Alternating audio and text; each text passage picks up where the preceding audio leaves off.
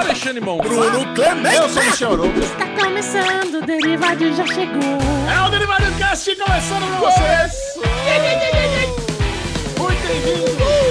Eu sou o Michel Arouca, eu estou aqui novamente com os meus amiguinhos que vocês já os conhecem, mas Yes. vou apresentá-los mesmo assim, começando com ele. Bruno Clemente.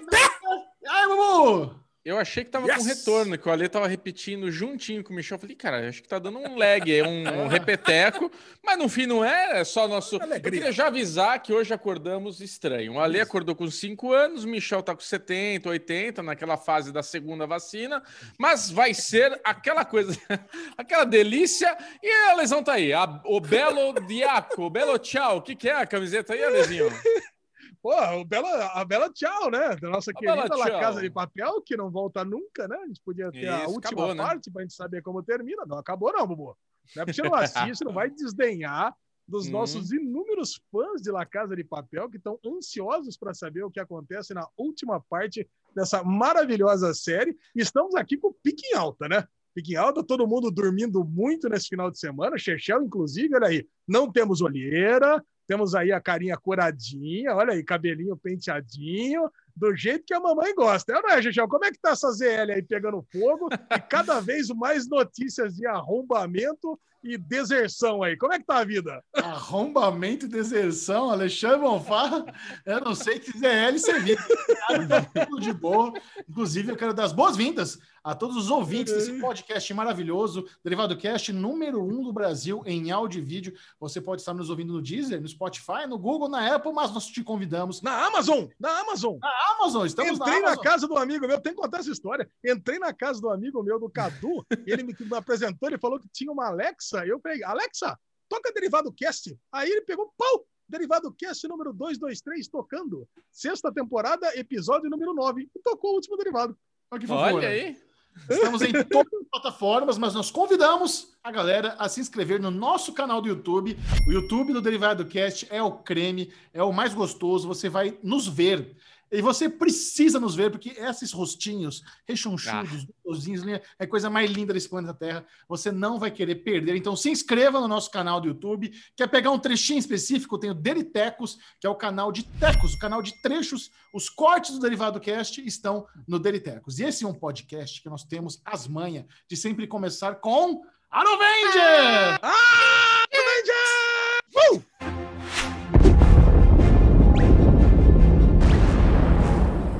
Aqui você fica sabendo do que fizemos de bom durante o final de semana, as peripécias semanais. Alexandre Bonfá é um menino travesso, é um menino sapeca que sempre tem uma linda historinha para compartilhar com seus amiguinhos. Olha, sempre tem, mas não esse final de semana, não essa semana exclusivamente, porque estou em casa, enclausurado, trancado no meu quarto há 10 dias. Por isso que vocês veem essa energia que não me segura no peito aqui. Então vocês vão ver que eu estou energético nesse derivado cast, porque o meu filhinho querido do coração, o Filipão, está com Covid. Olha que coisa. Covid, Felipão? testou Covid há uma semana mais ou menos.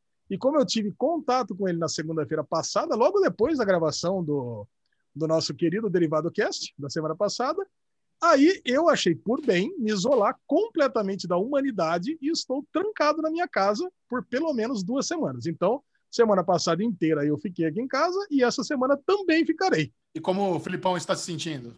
Mal, cara, mal. Vou falar para vocês que é, esse negócio de Covid realmente não é um negócio agradável de se pegar, viu? É um negócio bem ruim. Pois é. Ele foi lá pro. A primeira semana é, realmente é uma. é, os sintomas de uma gripe bem, bem pesada, mas conforme avança para a segunda, e eu já tinha ouvido, ouvido muitos relatos de pessoas que pegaram, a segunda semana é pior que a primeira. Sim. E eu já fui alertando ele. Falei, cara, você tá achando que o negócio tá suave? O Filipão tem 22 anos, 22 anos, vai fazer 23 anos. Você, você, você pensa que tá suave, mas vai piorar. Então, qualquer coisa, você corre para o hospital. Inclusive, estava com o Bubu ontem, ele, ele viu meu drama lá, porque, cara, plano médico no Brasil é uma piada, né? É uma piada. O Filipão, por falta de um plano médico, tem dois. Tem dois planos médicos, meu filho. Tem um pela minha empresa e tem um pela empresa dele. E você acredita que deu zica na hora dele fazer uma tomografia? Cara, uma tomografia, cara, que é um exame simples, um exame que qualquer pessoa pode fazer, um exame barato, inclusive. Mas, pô, entrou num hospital, estava num período de carência, aí teve que trocar de hospital para fazer num outro hospital. Quer dizer, pô, cara, e assim, eu como pai fico aqui, não posso sair de casa, não posso ir até lá, porque senão vou passar a Covid para o outro. Quer dizer, pô, eu vou falar, cara, a gente tem que ter uma paciência de vez em quando que não se segura, né? Mas tudo bem, deu tudo certo, mas ele estava com falta de ar, saiu o resultado da tomografia, não é nada sério. Simplesmente ele teve que dobrar o tratamento dele, que ele estava fazendo já fazia uma semana e agora está fazendo mais. E ele tá, óbvio que ele teve que sair aqui de casa, né? Que minha mãe tem 71 anos de idade, então ele tá morando com a Gi, né? Com a namorada dele essa, essas duas semanas. E ela também tá com Covid, claro. Então os dois estão lá, cara. E ela tá, inclusive, pior do que ele. Quero mandar um super beijo pro Felipão, pra Gi, que tá nos escutando nesse momento. E torcer para que eles se recuperem, né? O mais rápido possível. Claro. Dessa... Pô, caraca, cara, que chato esse negócio, né? Puta vida. Chato e triste, assim, né? Demais, Essa não, doença. toda, todo nosso carinho, nossa força é pro Filipão e pra Gi. Logo mais É. esses estão bem, com certeza. E aí em Campinas já colapsou também o sistema de saúde, que nem aqui em São Paulo. Ah. Como é que tá?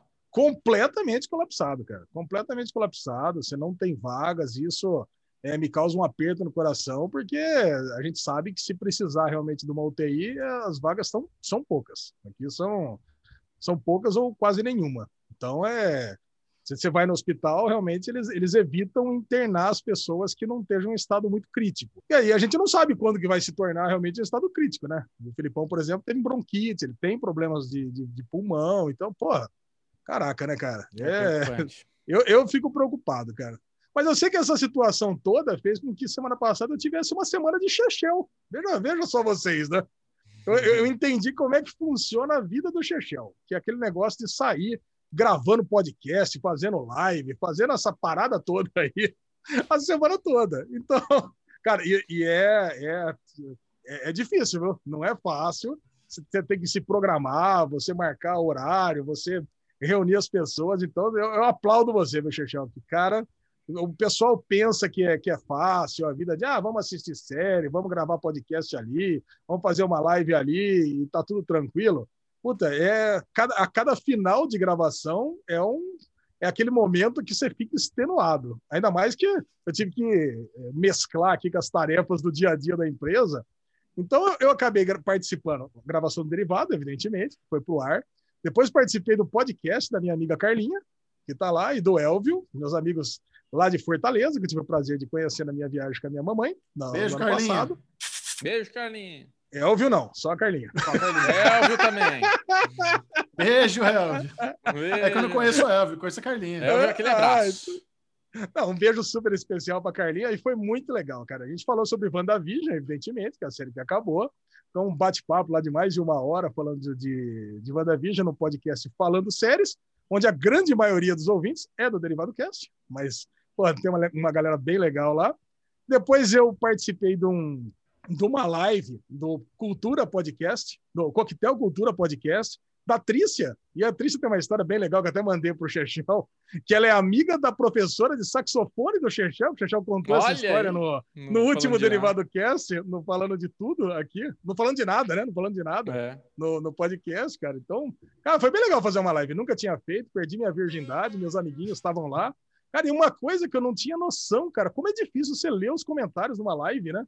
Puta, de vez em quando eu mandava, eu mandava Ah. comentário pro Chechel não falando de nada. Falei, caralho, o Chechel nem respondeu. Cara, não dá pra você pegar, falar, ler o comentário, responder Eu- no meio do negócio. Já eu dei valor também. Cara, É. já dei valor. Porque no começo aparece só o último comentário. Aí você precisa clicar, né? Bater no comentário para aparecer mais comentários. Ah, e às vezes Cara, tua cara é- tá em cima ali do negócio, né? Eu É, participei uma a vez de uma tá live lá do pessoal da Motocama, né? Que eles queriam contar a viagem que eu tinha feito lá de moto com eles. E, cara, na hora que eu entrei, assim, é isso. Eu, eu não conseguia ficar olhando o que tava, porque fica popando. Você tá num raciocínio. É confuso, é atrapalhado o negócio. Não dá, né, Bubu? Nós estamos aí 40 a mais aí. Não consegue fazer duas coisas ao mesmo tempo. Ou presta Uhum. atenção, ou fala. Ainda entrou o Bubu lá para comentar, fez eu rir. Quer dizer, pô, Eu mandei, eu mandei assim, Michel. Pessoal, olha o Alesão rindo em 3, 2, 1. Meu pai, escrevi. Aí ele começou a segurar. é, cara, foi muito É, o gostoso. William pegou. E para completar, e para completar a semana, eu e o Bubu ainda fizemos o nosso Clubhouse no domingo. Clubhouse. Fogo no rabo. Caraca, cara.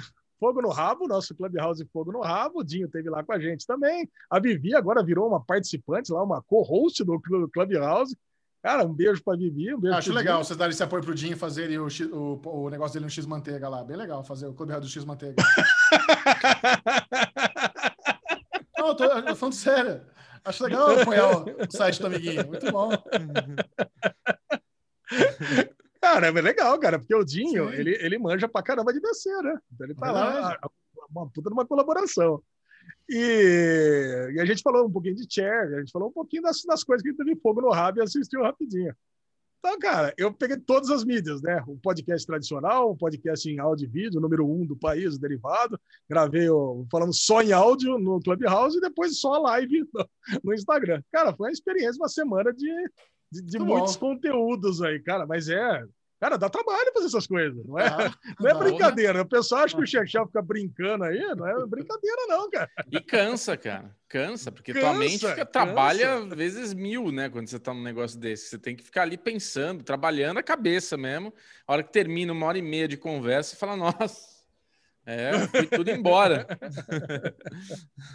Verdade. E aí voltamos aqui. Estamos aqui gravando de novo. Chegou segunda-feira de novo. Eu quero saber do Bubu. Bubu, como é que foi a sua vida? Final de semana você arrepiou um carro novo, comprou aí um gadget novo, você voltou pro Airsoft agora, digital, virtual. Tem, aí, tem o Algum insert da Life, bateria. Como é que tá? Olha, já tá rindo antes da história. Cara, esse, esse lance do da pandemia voltar do jeito que volta, na verdade, ela nunca, nunca saiu, né? Ela sempre esteve aí presente. Ah. E a gente tem um presidente ignorante que promove esse mais gente, mais. Puta, é- a gente está na contramão do mundo. Então o Brasil se tornou o, mo- o país com o maior número de casos, maior mortes, maior tudo, né? Então acho que todo mundo tá de saco cheio, óbvio. E o fato da gente se tornar esse, esse ápice master triplicou assim essa ansiedade que a gente está para acabar isso, para todo mundo estar vacinado e não, não- não- a gente não tem uma porque- perspectiva boa, né? A gente vê o resultado, como é rápido quando tem vacina. Né? Estados Unidos também tava The Walking Dead, cara. Agora tá sobrando vacina e diminuiu pra caralho. Estados Unidos É, tá indo super bem agora, cara. Esse, esse é a Todas as diferença. retomando, sabe? Tá incrível. É, essa é a diferença, porque o Bolsonaro quer chupar o pinto lá dos Estados Unidos do Trump, lá querendo copiar o cara, só que os Estados Unidos é isso. Na hora que o cara fala vamos resolver, é um país desenvolvido, com dinheiro pra cacete, os caras têm dinheiro, tira lá do rabo e faz acontecer o negócio. A minha irmã tá vacinada nos Estados Unidos, minha irmã não tem 50 anos, entendeu? Tipo, é- é- é- tem a, a, a vacina está circulando, né, lá. É, Várias. aqui o, aqui que é só o vírus está circulando, exato, é. Lá tem, tem opção, tem concorrência. Você pode escolher qual você quer. Eu gosto mais da, Exato. da Johnson Johnson, eu gosto da Pfizer. Caralho, você escolhe. Aqui, aqui mandar. a gente está indo para o quarto, quinto ministro da saúde que não consegue estabilizar, não consegue trabalhar. Então, assim, como a gente está nesse, nesse. a flor da pele, né? Vamos dizer desse jeito, o Bubu inventou de comprar uma bateria né, ele- eletrônica Eu- para tocar, para poder distrair, para fazer um pouco de exercício. Ele é, a bateria ela se torna um pouco de tudo, né? É um escape, é uma válvula de escape, é um monte de coisa. E na verdade se tornou só uma, uma válvula de escape só para mim, né? Que quando eu cheguei com a bateria em casa montadinha, joguei na varanda, a minha esposa falou: "Ah, legal, você falou, a gente conversou, mas a gente ainda estava discutindo sobre isso. Você já comprou e já tá na varanda essa merda. Eu falei, não, mas olha, olha o nosso filho, ele tá feliz tocando, rendeu duas, três fotos lindas dele ali no Porto Sol, tocando a bateria na varanda. Cara, o bico dela tá desse tamanho, velho. Ah, porque a gente não conversou direito, porque, porque realmente a bateria, a, a bateria eletrônica que eu queria ter comprado, na hora, na hora que eu fui buscar ela, ela era um pouco diferente, até que foi um argumento para eu ter devolvido. Mas é a, a bateria eletrônica você tem o pad, né? O que você bate, tem o de borracha e tem um que é telado, que faz menos barulho. E o cara tinha anunciado como se fosse um modelo telado. Na hora que eu busquei e ouvi, eu falei, putz, é o de borracha? É, é. Eu toquei no apartamento do cara, assim, tipo, rapidinho, na hora que fui pegar lá com ele. E não, não achei que tava fazendo tanto barulho. E quando cheguei em casa e eu comecei a descer a mão mesmo, tocar direito, A, a minha cachorra começou a latir. O meu filho começou do lado querer tocar junto. A Sabrina já apareceu fazendo assim pra mim. Cara, mas foi um caos. Foi um uma música. Eu toquei uma música. E tava o caos, velho. Era o caos. A Maia latindo, eu, eu com fone, eu com fone, era aquela coisa, e tipo, eu tô aqui na música, né? Tá, pá, tá, pá, delícia, né? Eu olho pro lado, tá a Maia assim pra mim. E eu olhando a Maia, o meu filho correndo em volta ali, tipo. E de repente vem a Sabrina louca lá de dentro, assim. Eu falei, nossa. Eu tava na primeira música, velho. Sabe quando você. Peguei as baquetas, botei. Tirei o fone. Ela, meu, não dá, não dá. O vizinho vai reclamar, eu não vou conseguir trabalhar. Não vai dar, tá vendo? Porra, não dá. Tá ocupando o espaço da varanda que a gente gosta de ficar. Não vai rolar essa bateria, não vai rolar. Eu falei, tá bom, vai, eu vou devolver. Devolveu a bateria? Devolver a bateria. Durou 24 E horas. o cara, o cara casa. aceitou numa boa? O cara Aceitou, aceitou, numa aceitou boa? porque, tipo, primeiro o Mercado Livre, essa é a delícia. Você tem sete dias para devolver sem nenhum tipo de reclamação. Você não, não gostei, não serviu, faz barulho, não achei que ia ser assim, acabou. E eu também tive esse argumento com ele, porque é, o modelo que ele anunciou era para ser de tela os pads e eles eram de borracha. Então eu falei, ó, cara, no teu anúncio está escrevendo assim e tá fazendo barulho aqui, eu vou ter problema com o vizinho, então eu vou ter que devolver. Ele, não, tudo bem, cara, desculpa.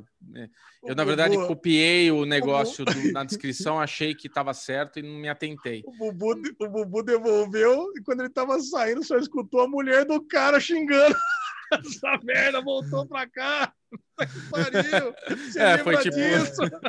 Eu tenho um amigo, ele fala um ditado que eu acho que é um ditado maldoso, mas vocês têm mais experiência que eu, talvez vocês possam me dizer se é um ditado real ou não. Mas ele, ele sempre, ele, é- ele, ele que diz isso, não sou eu. Ele fala, Michel, casar é bom, mas morrer queimado é melhor. Não, não. Eu não. Isso é verdade. Não, Eu não. não. Isso não é verdade. Isso não é verdade. Isso Cara, não é mas verdade. assim, eu não vou. Não é a minha mulher. O problema não foi a minha mulher. Realmente, eu achei que poderia dar certo. Eu achei que poderia. Mas assim, eu toquei uma música, gente. Eu tava na primeira música e eu vi o caos que tava. Porque é isso, eu tava de fone com a música rolando. Tava delícia aqui, ó. Aí quando eu olhei pro lado, eu vi que a coisa tava comendo solta. Porque é isso. Tava Apocalipse as- em volta. as coisas estavam comendo, estava acontecendo em câmera lenta. Então eu olhar para o lado, a minha cachorra pulando, latindo, o meu filho querendo brincar, pulando e querendo bater junto no prato, e a Sabrina já vindo do quarto. Eu falei, cara, primeira música, velho. Toquei uma música, velho. Bom, agora você tem música. três, três k pra torrar em alguma coisa. O que você vai fazer com o dinheiro? Não, já torrei, já comprei luz aqui, já fiz outras coisas, já fiz outros tipos de investimentos menos caóticos, né? Pô, e se você levasse a, a bateria pra produtora? Eu pensei nessa, nessa hipótese. Pode ser um projeto futuro aí para o escritório. Queria ver a Lezinha na batera. É, então. Boa, vambora, vambora. tocar, eu né? também. É. Deixa 19 2022 a gente conversa quando acabar a pandemia. o Brasil vai demorar ainda, pelo jeito. É, Mas é isso. bom. Foi um Aruvengers um tanto quanto frustrante, mas eu entendo tudo isso. Não acho que a minha mulher foi chata comigo, não foi nada disso. foi Imagina, realmente. não. Eu, eu, eu tenho, eu tenho uma coisa que eu sou, o Michel conhece melhor. Eu sou muito ansioso. Então, assim, eu também tenho uma coisa que se eu começo a plantar a sementinha ali, começar a plantar uma ideia, tudo, eu vejo que já começou a comprar, eu já vou e faço. Então, eu comecei a falar com ela de tipo, ó, pô, tô pensando, a bateria, porque eu me mexo um pouco, bateria, pô, é braço, é perna, faz um exercício assim, mental também, um, é um alívio mental, assim, um momento de dar uma descarregada. Ela é, a gente tem que conversar melhor, ver onde que vai ficar. Ver... E no que ela começou a querer topar, eu já comprei. Você, puxou, Então, assim, você meteu o dedo no gatilho com antecedência. É, eu sou, eu sou ansioso, é isso aí. Mas deu tudo certo, pelo menos rendeu ótimas fotos. Muito bom. A fura mesmo. Eu vou postar a foto dele do filhinho tocando bateria ao pôr do sol. É. Eu imaginei que seria, você lembra? Eu comentei em derivado do cast passado. Já imagina você com a bateria na, na, na varandinha gourmet, e o pôr do sol, altas fotinhas.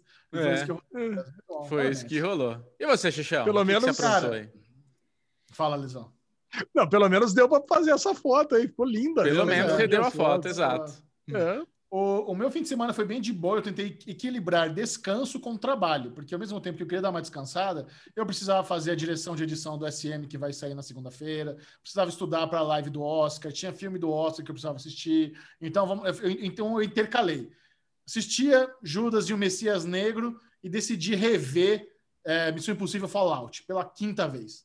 Caralho, velho, eu, eu não me canso de impressionar como esse filme é bom. Como é, um, É filme, é um bom. bom filme de ação. É uma história que não É faz sentido bom, nenhum. A história é uma merda. Mas, cara, como, como é bonito É aquele melhor arranjo disparado. do- dos metais da, da trilha sonora do. Parará, É. parará, pará. Puta, e aquelas, aquelas, cada cena, cada visual, cara, muito bom. Sim. É um, é, um, é um feito incrível do cinema. Esse, eu pago muito pau, eu acho muito legal. A Aí- cena final desse filme é maravilhosa, né? É, pô, Não, é demais. É demais. Aquela, Nossa, aquele, é um exagero aquele negócio do A helicóptero. cena do é um exagero. começo, que eles estão fakeando a notícia para ler o, o manifesto do cara. É demais. Wolf Blizzard da CNN, é bem bom. Isso. Aí, aí eu, na minha memória, eu falo, caralho, velho, eu gostava muito do Missão Impossível 2. Porque Missão Impossível 2 tinha alguns elementos ali que é a minha cara. Então, é, a- quem, quem fez a trilha do 2 foi o Limp Bizkit, que era uma banda que eu. Missão Impossível 2 é de 2000, que eu adorava. Quem dirigiu... Não, a, a do Limp Bizkit é, é o, é o outro, não é o outro, a trilha sonora é outra. Quem dirigiu é o John Woo, que é um cara que eu adoro, que fez vários filmes de ação que eu gostava. Fez o Alvo com Van Damme, fez a Outra Face. Falei, Puta, filme do John Woo, legal. Tem a Tandy Newton, novinha, linda, maravilhosa. Sabe? Cara, acho que foi a primeira vez que vi a Tandy Newton na vida. Nossa querida Maeve do Westworld, tava, é a mocinha do Missão Impossível 2. Sim. Então tinha, tinha várias coisinhas que eu gostava. Caralho, como é ruim, mano, o Missão Impossível 2. Puta filme Envelheceu mal, cara. né? É. Nossa, é muito, muito ruim, impressionante. Eu nem consegui terminar de ver. Eu comecei a assistir, eu che- cheguei até o momento que ele foge, foge lá do, do- Ele joga a bomba e foge do negócio onde estava tentando eliminar os vírus. Que a Tandy Newton coloca o Belorafon na, no pulso dela. Caralho, é muito ruim. Mas que, que franquia da hora, né, velho? Que é Missão Ah, essa Impossível. franquia é foda. Porra, foda. E esse último é o melhor de todos. Sim. Aí eu fui dar uma estudada pro Oscar, fui ler a re... as Não sei por que encanei de, de ler a regra, eu tinha lido também, todo ano eu gosto de ver se tem alguma coisa nova, e ler aquele monte de página no site da academia para ver as regras. Descobri umas coisas legais, eu tava querendo entender o lance da, do melhor filme, né? Que são até 10 filmes. Aí eu queria ver qual, se tinha um mínimo obrigatório, e tem, não pode ser menos que 5, né? Todas as categorias do Oscar são 5. O, o melhor filme pode ter até 10, não menos que 5. Aí eu li também umas regras de como faz para ser parte da academia, que rola meio que um quem indique, sabe? Você precisa ser Uhum. apadrinhado por pessoas que já estão na academia, se você quiser ser votante da academia. Então rola uma panelinha meio Orkut ali da, de Hollywood, as paradas de ser indicado. Ah, aí fiquei nessa, fiquei estudando roteiro e tal, porque eu- na segunda-feira, quando a gente grava o derivado, foi o dia da live do Oscar, dos indicados. Aí Hum. acordei seis da manhã, porque a live começava às nove, aí precisava preparar cenário, precisava fazer os testes de gravação com a equipe e tal. Foi bem gostoso. Foi uma live rápida, acho que uma hora e meia de live, mas foi muito bom. Então, meu fim de semana foi isso, foi mais ficar de boa. Explica, mesmo. explica o negócio. Eu tenho, eu tenho uma dúvida. Você que leu aí essas regras todas. Manda. É de 5 a 10 o melhor filme. Cada um vota em um, é isso? Como assim, cada cada, um? um? Cada jornalista vota em um filme? Não, não tem, não, é- não tem jornalista. Academias É. são pessoas que trabalham. É, com- cada, cada, cada votante vota em um? Não, você recebe a cédula e você coloca lá o seu preferente de, de um a. a- Agora. Não, peraí. Quando não, não, você- agora. Ah, como assim cada um vota em um? São 9 mil Não, é pessoas. assim, ó. Não, não, de- deixa, deixa eu reformular a pergunta que foi muito Ah. ruim. Você, você é uma pessoa que pode votar num filme, você pode votar em qualquer filme elegível. Né? Então, qualquer um. Eu imagino que eu possa votar em qualquer um. Se eu quiser votar em, em Mulher Maravilha, eu posso hoje, né? Porque é um filme elegível. Não, eu acho, eu Mas- acho que assim, para chegar nessa lista dos indicados é diferente. O que a gente está falando é depois que foi indicado, aí a galera da academia vota. Para chegar nessa lista de, de indicados é outra coisa. Ah, então, para chegar nessa lista de indicados, porque pode ser de 5 a 10. Então É. eu imagino por que 8 e por que não 10, né? É, Porque não isso- teve o nono filme, o nono filme não teve um número mínimo de votos, é isso? É, isso, isso- isso é uma- um bom ponto. Eu não sei qual- por que foram oito, o que, porque realmente, né, fez falta. Teve filme que fez falta. Poderia ter sido nove, fácil, dez também É, poderia ter sido. É, é, isso eu preciso dar uma fuçada melhor. Essa, essa realmente me passou batido, mas é interessante. O lance é a parada do voto preferencial, né? Que é agora Ah, para eleger o melhor filme, e agora cada um tem a cédula que você coloca de um a oito qual é o filme que você prefere que ganha. Por isso, que Isso às é legal. vezes o não muito óbvio não, não ganha quem tem mais voto, né? Ganha conforme eles vão fazendo esse processo de eliminação e tal. Tem um vídeo lá no Série Maníacos com ficha de poker que é mais fácil de explicar. O voto preferencial. Mas é, foi isso. Esse foi o meu final de semana de estudos e dar uma, uma descansadinha. Boa. Beleza. Mas sobre Mas- o Oscar, vamos saber mais, né? É, então, eu tô pensando aqui, já que temos a Aline Diniz aqui com a gente, vamos falar com ela agora. Sou mais sobre o Oscar, o que vocês acharam? Rola? Bora. Bora!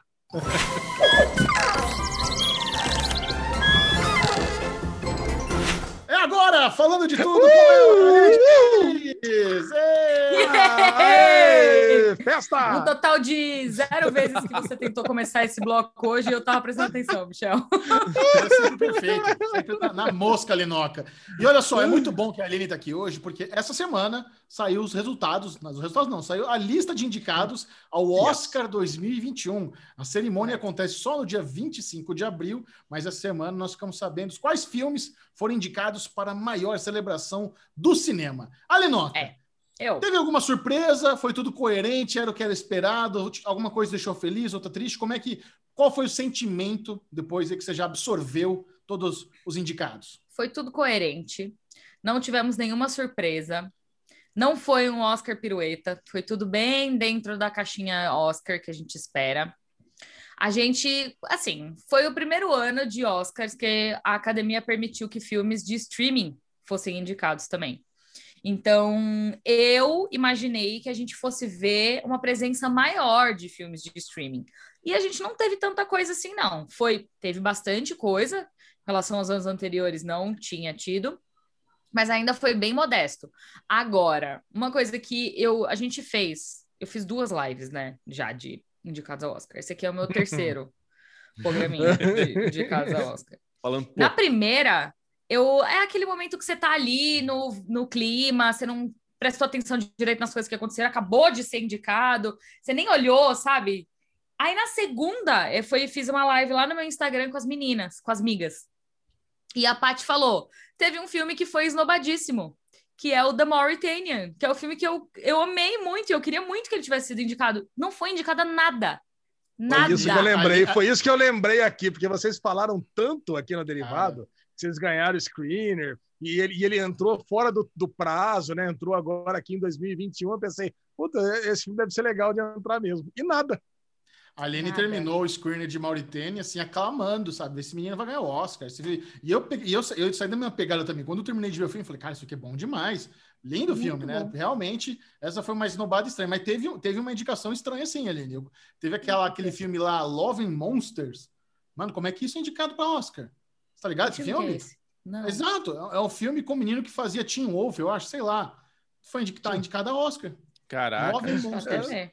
Olha que Mas você quer, Eu- você quer saber uma coisa? Que eu agora fiquei pensando nisso? O Mauritanian, caraca, que filme que é esse? Ai, não. Tô vendo o pôster aqui, nada a ver. Não menino do Teen Wolf, eu tô muito louco. Love the Monsters. Love and É com Monsters. o menino Dylan O'Brien. É ele mesmo. Safadinho, Caraca, Maze. Runner. né? Safadinho. Ó, Mas esse- uma coisa que eu tava pensando. Não, é- só uma coisa que eu tava pensando do The Mauritanian. Eu não tinha pensado nisso, a lesão. Qual, qual que é a janela de elegibilidade, Mi? Você lembra? Foi até 28 de fevereiro. Normalmente é dia, até 31 de dezembro. Aí eles esticaram até Ah. 28 de fevereiro. Então, o. Mauritanian já estreou? Porque assim, ó, o Judas e o Messias Negro entrou no Oscar por causa Deixa dessa extensão da, da, da regra de elegibilidade, por exemplo. 12 de fevereiro ele estreou nos Também Estados está. Unidos. Então também estava elegível. É, então foi só cagada da Foi academia. Porra, ignorado eu- foi ignorado Eu mesmo. senti mais, eu senti falta do blues lá, do, do Pantera a voz Negra suprema lá. do blues. A Voz Cara, Suprema muito. do Blues. Eu acho que era um filme que deveria ter sido indicado ao Oscar, tipo, concorrendo como melhor filme, porque ele é um filmaço, assim, um filme. Meu, é, é- é um filme que você assiste e fala, caralho, é filme de premiação. E só É. teve a, a mulher, né? A, como é que é o nome dela? A, o- O não, Viola Davis. a Viola Davis e o Chadwick Viola Boseman tá Davis. indicado também. Ah, ele também tá indicado? Tá. Ele tá indicado. The Mauritania, ele estreou no dia 12 de fevereiro, então ele estava elegível sim. Tava elegível, Então, sim. realmente foi ignorado. Agora, eu, vi, eu É. não tá na minha lista de piruletadas. Gostei de ver a lesão. você procurou uma informação que a Aline já tinha dado uns três minutos atrás, mas obrigado. Oh, perdão! Eu fiquei caladinha aqui e falei, beleza, qualquer coisa a Ok, gente né? corta na Dá edição. uma reforçada aqui.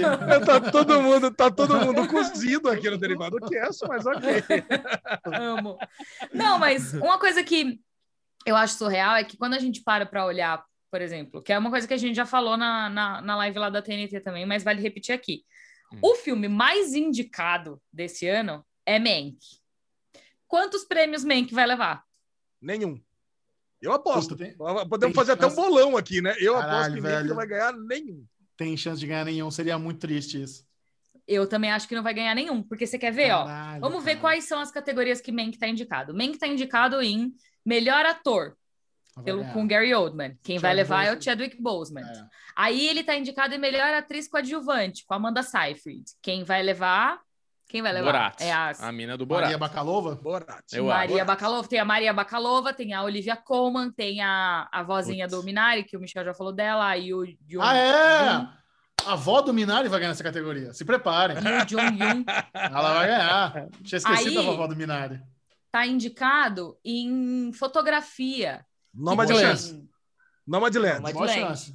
Mas tem Nomadland. Nomadland. Eu acho que ganha, mas essa, talvez, de, de das 10, essa seja que tem mais chance. Melhor fotografia. Aí tem figurino, que tá concorrendo Ah, com Emma, Suprema. tá concorrendo com a Voz Suprema do Blues, É, Mulan é. e Pinóquio. Mulan. Vai Aqui ganhar. também talvez tenha chance, não sei. Ah, Mulan. Tem mais cara de Mulan, Mulan. né? Tá concorrendo com direção, que vai ser Chloe Zhao. Ah, Sem- Chloe Zhao. Zhao. Tá concorrendo com maquiagem e cabelo. Maquiagem, e cabelo. Ah, lesão Quem que tá tá concorrendo? Tá concorrendo Lesão. Emma, Ah, lesão. Era Uma Vez, que é aquele filme da Glenn Close, é o Hillbilly Elegy, o A Voz Suprema do Blues e o Pinóquio. Que, aliás, que filme é esse, né? Pinóquio, do nada. Pinóquio? Ah, tava no cinema até esses dias, né? Tá. Nem vi esse filme passar. Também não vi Então, é um filme meio né? bizarro, é um filme bem adulto, é um filme bem. Tipo assim, contos de fadas de antigamente, sabe? Contos de fadas É. para adultos. É, a Natália tava me falando, é do. Antônio. Italiano, né? O rapaz do. Rapaz do. Meu Deus do céu, o que, que tá acontecendo? Meu cérebro. Eu não vou nem virou- procurar. Porque eu, eu, eu, sendo Newcast, eu não consigo procurar e escutar ao mesmo tempo. Aí eu vou Não, tô procurar, aqui, ó, ele vai Pinóquio. falar e eu vou falar de novo. Eu consigo. Antônio. Roberto Benigni. Roberto Benigni. caraca. Antônio. Caraca, pô, se eu A vida é soubesse, bela. assistido Ah. já. Bom giorno, princesa. Ah, É, aí tem música original, que tá concorrendo. Tá concorrendo Mank com o Trent Reznor e o Ericus Ross contra eles mesmos por Soul. E aí eles vão ganhar por Não Soul. dá. É. Tem condição. É. Aí tá concorrendo. é, cadê? Acabou? em E som também, melhor né? filme. Ah, Não, você som não tá. som. É, tá. Melhor filme, Melhor filme não vai ganhar de jeito nenhum. direção de Ah. arte. Tá concorrendo com direção branco, de né? arte. E som. E som também. E som. O som vai ganhar Sound of Metal, né? Se for justo, o Oscar vai ganhar Sound of Metal. é. Exatamente. Caralho, que imagina que triste, cara, é você ser o recordista em indicações e sair com a mão abanando? Mas acho É. que já aconteceu isso várias já, vezes. deve, deve ter É. acontecido algumas vezes já. É. Deixa eu perguntar para vocês. A gente teve aí os filmes indicados, legal. Mas tá meio triste o Oscar, não tá? Lógico, por causa da pandemia, deu uma. Porque, cara, não tem aquele filmão que você fala, esse é um filmaço de Oscar. Não é aquela concorrência de dois, três filmes ali que você fala, porra, tem uma briga de Oscar. fo- É uns filmes, ah, legal. Nomadland eu Eu não vi, concordo. mas assim, não tem os. Não tem o, o blockbuster filme Oscar motherfucker. Tipo, assim. Parasita, que todo mundo pirou no ano passado. Você tá- Tipo Mas você sabe Parasita, uma sensação que eu Mad tenho? Max. Não, de verdade, mas Mad Max é uma produção. É uma puta produção, Mad. Max. Eu não vou. Eu, seu eu tô falando de verdade, tô falando de verdade. Mad Max é uma puta. Eu não gostei, mas é uma puta produção. Não, eu vou, eu vou, eu vou falar uma Oscar. coisa. Eu quero, eu quero falar Tenet, sobre. Que também Não, foi meio falar- esnobado, foi meio deixar de lado. Eu quero falar uma coisa sobre Mad. Max, e é por isso que eu adorei, eu adorei a Aline hoje. Que a Aline estava aqui, eu fico imaginando. Quando você um não adora a Aline, tivesse o, o Alexandre? comenta- Eu sempre adoro a Aline, cara, sempre. Mas hoje mais, eu fico imaginando se um dia eu comentasse indicados do Oscar, eu seria que nem a Aline hoje falando de Bela Vingança. E o Chechel entrou na onda também, né? Porque vocês estavam lá que nem torcida organizada de Bela Vingança. Claro. É, dane-se. E falando man que é chato É. pra caralho. É, cara, comentador não tem que ser imparcial. Ó, esse aqui tem seus critérios bons, tem seus critérios ruins. Não, esse aqui é ruim, esse aqui é chato, esse aqui é bom. Tô torcendo para esse ganhar mesmo. Se eu tivesse que é torcendo chato. no ano de Mr. Robot concorrendo para alguma coisa, eu ia torcer para Mr. Robot e acabou. Ia torcer contra o outro e, e dane-se. Então foi muito legal, sabe- cara. Sabe uma coisa que eu tava até falando com as meninas? Esse, eu acho que esse ano, a gente sempre vê, eu e o Michel, principalmente, mas é, eu sempre fico meio puta que assim, ah, o Emmy é o Oscar da TV. Ah, não sei o que lá é o Oscar da música. Ah, não sei o que lá é o Oscar do Tarané. Porque o Oscar é o prêmio, é o ma- o maior áudio de todos. Esse ano o Oscar não tem nada no Oscar. E a gente vai ver o Emmy vindo por aí com todas as séries que todo mundo assistiu. E eu acho que o Isso. Emmy, pela primeira vez, Vai ter mais vai relevância. ser o grande prêmio, Ah, porque mas eu não É. sei. Porque, assim, o fato de ter tanto filme nas plataformas de streaming, cara, democratiza muito. Antigamente era, tantos? era muito Michel. complicado. Vários. Muitos. Cara, tem vários documentários nos streamings, vários curtas nos streamings. Os, o Man que tá no streaming com mais indicações, o Set de Chicago. Então, Mas, ó- antigamente, você precisava fazer uma puta correria no torrent da vida, ou ir atrás de cinema obscuro, na Augusta, pra ver o filme. Hoje tá de boa. Então, eu acho que, as- eu Mas, acho que isso ó, vai ajudar. melhor filme. Esse ano a gente tem melhor filme, tem cinco indicados. Três são de streaming. Três. Não, tem Os oito outros indicados. cinco. O Tem oito indicados. que, que eu falei? Cinco. Cinco? São oito indicados. Eu falei São errado. três. São é, oito três estão no indicados. stream. Três são de streaming. Os outros cinco. Aonde você vai assistir? Não, mas tá bom. Ter três da, da categoria. Não, eu tô tá perguntando. Honestamente, aonde você vai assistir os Difícil. outros cinco indicados? Entendeu? Eu acho Tipo, meu pai, Judas e o, Cara, e o Messias pai. Negro, Minari, Nomadland, Bela Vingança. Aonde você vai assistir esses filmes? Meu pai, inclusive, a assessoria estava falando que ia fazer uma, uma, uma sessões extras de assistir, não ia não? Então, mas agora tá, tá tudo roxo. Você não pode falar meu pai. negócio? Meu pai, a, a, a Lê virou gatilho para ler da risada, meu pai. Por quê? O que aconteceu? Ele lembra Henrique, O derivado Você não lembra? passado. O derivado Lembra do quê? passado. Henrique Cristo. Não, o Henrique Cristo. No derivado passado, o, Michel tava falando um negócio, ele falou, meu pai. Aí eu sei que eu conheço o Ale. Eu falei, meu pai. Aí o Ale gatilhou, né? Aí, então, tudo que ele escuta, meu pai agora, ele, ele desperta esse menino, criança que tem dentro dele. E eu amo, eu amo que ele ri em silêncio, mas ele balança o ombrinho aqui. É, Eu tento- é que essa, essa é a minha risada tentando se conter, né? Aí ele me mandou um áudio. Mas, ó, ele- aproveitamos, Fala. temos uma mulher entre nós. Aline, pela primeira Boa. vez, em 93 edições, duas mulheres concorrem na categoria Melhor Edição e quase foram três. Quase a Regina King veio e flau, foi três para Cachola. O que, que você achou disso? Tá bom? Falta, tá, vai, vem mais? Cara, é o eu caminho? acho que assim, é um bom começo. A gente vê uma. Quando a gente fala sobre mulheres em posições que normalmente não eram de mulheres, como essa de, dire... de direção, né, na, na categoria de direção, é, a gente pensa assim, ah, que, que existiram vários, várias polêmicas, tal, não sei o quê. E aí vie- veio a questão de, ah, mas não tem mulheres diretoras. Como que eu vou indicar mulheres diretoras se, se elas não existem? É exatamente isso que a gente precisava consertar primeiro, dar oportunidade para que as mulheres conseguissem ser indicadas ao prêmio.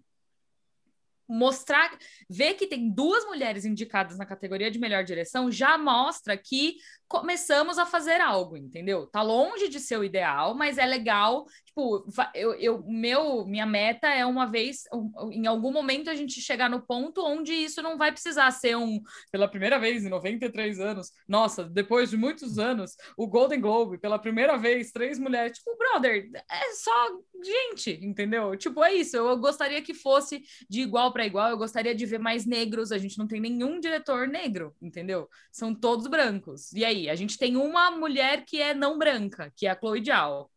Entendeu? Tipo, falta mais representatividade também. A gente eu acho que é um bom primeiro passo, é muito legal ver que a gente está caminhando para o lugar certo, mas eu ainda acho que, que Ah. a gente tem um puta de um caminho longo para chegar lá, sabe? O E é isso, assim, eu acho que foi até o que você falou, em 93 anos é a primeira vez que a gente tem duas mulheres indicadas, mas se você olha para o passado, quantas mulheres já foram indicadas? Eu aposto que você consegue contar numa mão, Verdade. entendeu? E são 93 anos de prêmio, e aí? o próprio Steve Yuen lá do nosso querido The Walking Dead, por Minari, pela primeira vez na história do Oscar, um ator de descendência asiática entra na categoria de melhor ator. Olha isso. Sabe? é. Então, realmente, tá, estamos bem para trás. Mas para quem entre as mulheres, você torce mais para Chloe Zhao ou para Camila Parker Boyle? Gente, é que assim, eu sei que a Chloe Zhao vai ganhar e eu não acho que é desmerecido ela ganhar. Olha, eu vou corrigir o que eu acabei de falar. A gente tem muita diversidade na categoria de direção. A gente tem o Lee Isaac Chung, que também é descendente de asiático. Muito legal de ver isso, mas a gente ainda entende. Enfim, vocês entenderam o recado, né? É, eu ainda voto pra. Cara, o trabalho da Emerald Fennel em Bela Vingança, que Bela Vingança foi um filme muito importante pra mim. Eu acho ele um puta filme que as pessoas precisam assistir. Ele é meio estudo de caso, assim. É surreal como as pessoas falam, ou eu amei esse filme, ou eu odiei esse filme. Não existe um meio termo. Não existe, ah, é um filme. Não. Ou, ou a pessoa que assistiu amou ou odiou. E eu amei. E pra mim é tipo. É muito foda. É um É, filmão, também muito. Que muito. filme maravilhoso. E aí, assim, você vê que ela, ela tava grávida de sete meses quando ela dirigiu o filme. Caramba. Então, pra mim, isso é muito mais importante. sabe? O roteiro é dela, é, foi produzido pela Margot Robbie, que é uma produtora, é uma- pela produtora dela, né? Que é a Lucky Chap, que é uma Você já viu produtora. os escritórios da, da Margot Robbie? Coisa mais fofa? Não, Cara, a produtora dela é a coisa mais linda do mundo. Puta coisa, negócio chique, elegante, sério. vários espacinhos, assim, tudo decoradinho, coisa mais maravilhosa do mundo. Nossa É Senhora. isso, tá vendo? É calma, é tranquilidade. É- é bem isso, O comando o significa espírito. isso. Da, da Eu acho que a gente poderia assistir, né, Bubu? Eu e você assistir Bela Vingança e comentar aqui no Falando de Tudo semana que vem, né? Cara, que é um É. belo filme. acho. Tem que É, é o, assistir que- o todos filme esses que eu mais quero assistir. filme. Né? Eu quero saber, Lesão, quando nós vamos fazer o bolão do Oscar? Já, já sabe? É. tá Não, foi a pergunta que eu mais ouvi hoje, depois do- da, da live de vocês, é se vai ter bolão pirueta do Oscar ou não. Ah, Falei, não, pirueta não. lógico, Pirueta. é lógico que vai ter bolão pirueta do Oscar. Pirueta. Não, Voto vencido, pirueta. Michel. Três contra É. um, Três pirueta. contra um. Ninguém gostou desse quem bolão quer ter pirueta. bolão pirueta. Não, Todo cara, vamos mundo conversar. gostou, cara, todo mundo gostou. Vamos conversar. Você levantou a mão também. Não, eu Michel também levantou a mão. Até o Michel levantou a mão. Aí é quatro contra Ó, ninguém. vamos ninguém fazer gostou o- do bolão pirueta. Não vai rolar. Todo mundo gostou. Caiu o Todo bolão mundo pirueta. gostou. Todo Oscar é coisa séria. Só você não sério. gostou. não. Só você não Assim, gostou ó, do balão A gente vai Chato. fazer o bolão para todo mundo participar, inclusive nós quatro Isso. podemos participar do bolão. Mas Isso. aqui no Falando de Tudo vai ter o bolão pirueta para já marcar uma tradição de ódio do Xexão. Olha, o cara já começa a suar de raiva. Inclusive, de estamos imaginar devendo. participando. Nossa. Estamos devendo o almoço do Alê aí, inclusive. Ah, eu quero pessoalmente. Exatamente. Meu almoço eu quero pessoalmente. Não quero iFood. Vai ficar querendo, vou pagar porra nenhuma desse bolão zoado. Vai, vai, Como você é sim, vai chato. Vocês, vocês são ó, muito competitivos. Michelito é um velho chato. Ah, Não, e Michel. Aceite. Ó, aqui, ó, aqui para que é você, menos. Michel. ó. Aceita. É só aceitar, Michel. Abre os braços e fala, tá bom, vamos lá. eu sou que fazer. a boca. Eu não sou obrigado a nada. Eu queria É, dizer isso vocês que o derivado tá estranho hoje. O Ale acordou com 5 anos, o Michel acordou com 80, não sei o que tá acontecendo. A gente tá Só meio marcha tá lenta. Isso, é. Então tá bom, Ah, mas eu, Fala, falar? ah, eu só queria, eu só queria falar de um filme que foi indicado, vocês não comentaram, que foi uma, Vai. Pra mim foi uma surpresa enorme, The White Tiger. Tá lá como Pois roteiro é. adaptado. Não foi uma surpresa enorme? cara? Foi. A, gente, a, gente, a gente ignorou ele no derivado, Ai, não ver? assistiu. Inclusive. Mas todo mundo que assistiu tá elogiando. Já recebi várias recomendações. Eu fico olhando para aquilo e a, a, a, para mim a referência de White Tiger é a capa do é a arte do, do banner do, do falando de nada, né? Que é, é muito parecido, né? Visualmente, É. a identidade visual é igualzinha. Eu falo, cara, puta, a gente vai assistir isso ou não? Eu acho que agora a gente tem que assistir, né? Pelo Claro, menos já que, já que tá no Oscar, ontem, White ó. Tiger. Ah, Olha aí. olha aí. Tá vendo? Eu Cara, ganhei eu o livro ontem. Deixa eu ver, ele Eu tem a, ele tem a capa, tem a capa normal do livro também, deixa eu mostrar. Cara, capa muito normal. elogiado esse filme. Muito elogiado. A capa normal do livro aqui, ó. Olha. Ah, não. Legal. Que, eu quero azulzinha, estilo falando de nada lá, que evidentemente o pessoal copiou falando de nada na... para fazer a identidade visual do filme. Eu quero, não sei sobre do- o que, que é esse. Do que se trata, livro. Linoca? Lê a orelha aí, dá uma. Vou ler a orelha- do- do orelha. Tigre Branco. O tigre branco é um animal raro, porque dizem só nasce um a cada geração. Balram Hawaii, narrador do romance de estreia do jornalista indiano Aravind Adiga, recebe esse apelido ainda criança, pois, por sua esperteza e inteligência, distou dos outros meninos da escola. Nascido às margens do rio Ganges, na zona rural da Índia, permeada pela escuridão provocada pela falta de eletricidade, vivendo na extrema pobreza e com poucas perspectivas de mudança, o jovem Balram consegue subir na vida, algo incrivelmente difícil na sociedade em que vive. Sua trajetória é para lá de inusitada. De início, consegue um emprego como motorista particular, trabalho de grande prestígio para alguém de uma casta inferior.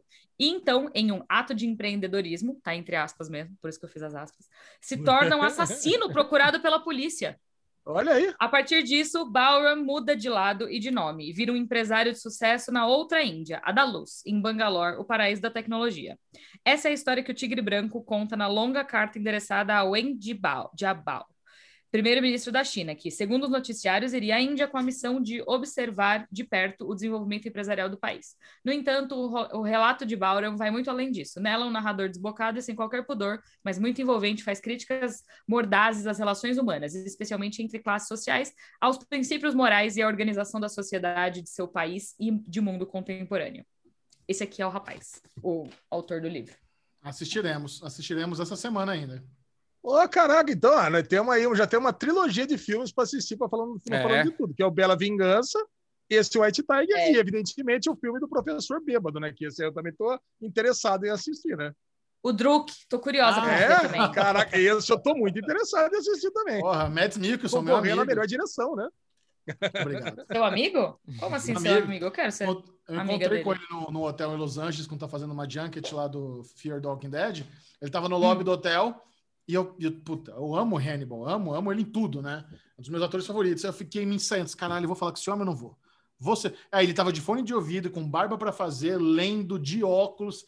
Porra, isso aí é tipo todos os, todas as dicas de por favor, não fale comigo. Exa- É, foi o que então. eu pensei. Exatamente o que eu pensei. Eu falei, vou fazer o seguinte: vou ser o fã legal. Vou lá, só dar um salve, não vou pedir para tirar foto. Vou só, só para ter uma interaçãozinha, para ter história. Foi o que eu fiz. Celular no bolso, cheguei, sentei do lado dele no sofá do lobby do hotel. Mads Nixon, dele, pois não. Não, eu só queria dizer, eu, sou do Brasil, só queria dizer que eu, que eu amo o seu trabalho e só queria dizer muito obrigado. Eu fiz o Miguel Falabella, muito obrigado. Fiquei muito vergonha. Normal. Quando você, ele- quando no É. momento você não sabe o que tá fazendo, é normal. Patético. isso. Aí ele deu um sorriso e falou: de nada, nós. Eu levantei e fui embora. Aí eu falei: o caralho, vou tirar foto. Me arrependi, voltei pra tirar foto com ele, né? Não, nisso, nisso eu desci, né? Sabe que saiu aquela adrenalina. Puta, falei com o ator que eu gosto pra caralho. Aí eu saí, era, tá, fui ali, dei uma andadinha em Venice Beach e já mudei de ideia. Não, eu, quero tirar foto. É uma oportunidade única na vida. Vou tirar uma selfie com ele. Aí quando eu voltei, ele já tinha vazado. Claro, né? Por, Fugiu de por você, sua né? causa, fugiu de você. É, provavelmente. Nossa, tem brasileiro nessa merda desse hotel. Vou vazar. É, tipo isso. Adoro. Ai, socorro. Então é isso, gente. Temos aí um milhão de filmes para assistir. É, fica a dica aí para vocês assistirem The, The Mauritanian quando estrear, que é um filme muito bom que Esse eu quero ver. foi esnobadíssimo no Oscar. Fiquei chateada. Mas é isso aí. E, ó, dica Semana- Ah, boa. semana pra que vem. Parabéns para vocês. Excelente cobertura dos indicados ao Oscar.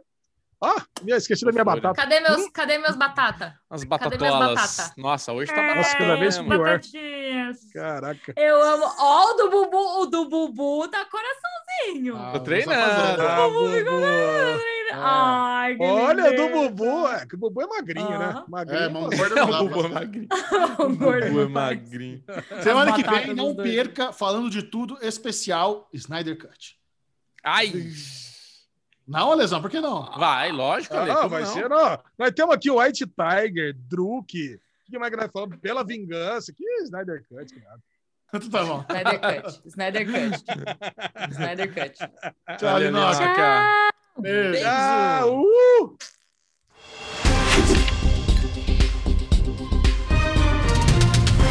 Exatamente, você não entendeu errado. É o Daily News, para você ficar por dentro de tudo da cultura nerd pop geek do planeta Terra. Alexandre.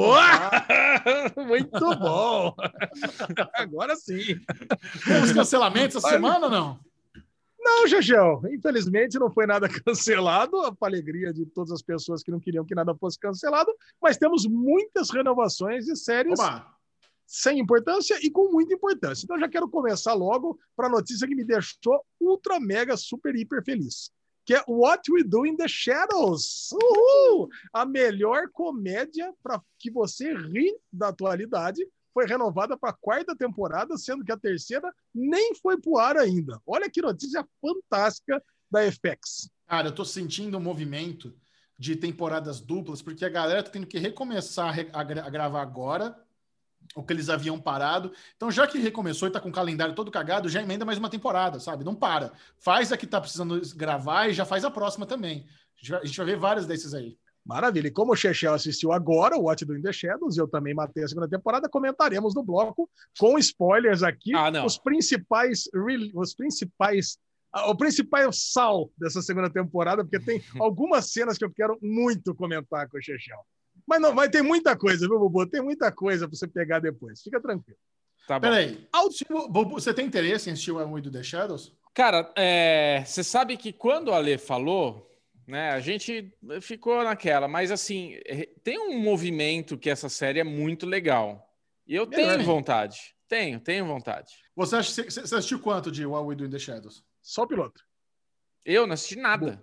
Nada. Nada. Não, você assistiu o piloto, Bubu. A gente Não comentou assisti. o piloto. no não, não Ah, assisti. Não Ah, assisti. Caraca. É. Porque eu, eu ia propor a gente segurar a conversa se você topar assistir. Quantos Pra episódios são? 20. São duas de 10. 20 minutos cada episódio, é curtinho. Cara, mas eu Ah, assisti dá a segunda matar. temporada em. Não, eu assisti a segunda temporada inteira em dois dias, cara. É, Boa. Vamos é segurar, bem- Lesão? Semana que vem. conversar? Então, beleza. Então tá bom. Eu, Semana eu que topo. Pelo, pelo Combinado. Bubu, eu topo. Pelo Bubu. Essa segunda Por temporada. é você, das meu amor. Bubu. I love you guys. Aí, That's why. Maravilha. Maravilha. Segurado, então. That's why. Outra renovação que tem uma galera que ama, tem um fandom enorme no Brasil. Outlander renovada para sétima temporada. Haja saco, hein, Chechel? E aí, o que, que você achou? Essa tem uma galera que ama mesmo, né? E é a mesma situação. A sexta nem saiu ainda e já tá renovada pra sétima. Cara, é uma, é uma sequência de livros muito popular, né? E, e a série também tem, tem uma galera que ama pra caramba. Então é isso. Essa aí Não, tá, eu falei, tem, um, fã- tem um fandom recheado. Tem. eu falei haja saco, cara, porque eu assisti só meia temporada, né? Então, no nono episódio, essa é uma série que a menina vai e volta lá para o século XV, XVI, e ela, na, na- na meia temporada, ela tá quase voltando e não volta. Cara, e tá chegando na sétima temporada, cara, tá louco, hein? Puta, é, é É, não sei o que, tá rolando. amorzinho, né? Amorzinho. Não é amorzinho, não, cara. É violência, estupro, uma série, é série pesada, Bubu. Tem nada de amorzinho, não. É uma série violenta essa aqui. E Vai. vamos lá, agora a série favorita do Chechel, aquela série que ele recomenda toda semana para que a gente comece. Inclusive, tá aí botando a gente para assinar Paramount Plus só para vê-la. Yellowstone, quinta temporada garantida e sem chance de acabar. Chechel, e aí? Cara, muitos fãs, né, pra Yellowstone. É uma série que a galera sempre recomenda pra gente assistir. Sempre fala. E realmente, tá bombando. Bombando. Mane. Agora, por outro lado, uma série que ninguém conhece, eu nunca tinha ouvido falar, pelo menos, Bloodlands. Mas eu, eu fui atrás para descobrir que série é essa. É do mesmo ator daquela série desesperadora The Missing. Cara, essa é uma minissérie, cara. E quando fala que é, é série, minissérie do tema Filho Desaparecido, para mim, eu já entro em desespero, né? Eu lembro é quando do a gente mesmo- comentou essa série. É do mesmo criador de Bodyguard também. Ah, pô, essa série parece ser boa. Essa série é da BBC One. E esse ator é muito bom. Cara, e a, gente, a gente comentou isso aí, não sei se foi no Derivado ou se foi no Pod Maníacos, é bem antigo isso aí. Cara, vamos lá. Quem quiser, quem souber alguma coisa de Bloodlands, comente aí embaixo, por favor. E a CBS renovou para a segunda temporada Equalizer. Olha aí, a CBS renovando série de TV aberta. Garanto que vocês adoraram Equalizer, certo? Não vi, não vi nenhum episódio, Lesão, de Equalizer. Eu não sei nem do que se trata, e essas foram as renovações da semana, tá bom pra vocês? É, uma, Tá é um remake daquele filme do, do Denzel Washington, só que agora é com a Queen Latifah, a série. Não sei do que se trata esse filme do Denzel Washington também. É, é. Pelas notícias, Chechel, um filme que eu adorei, O Talentoso Mr. Ripley. Bubu, você gostou do filme, O Talentoso Mr. Ripley? Também não vi. Porra, é muito bom. Você não viu? É. Caraca! Não vi. É com o Matt Damon, cara. Pô, filmaço. Agora, e se eu Boa. disser para você que vão ter uma série do Showtime, que costuma pelo menos fazer primeiras temporadas ótimas de suas séries, com o Padre Gato de Fleabag. sendo o talentoso Mr. Ripley.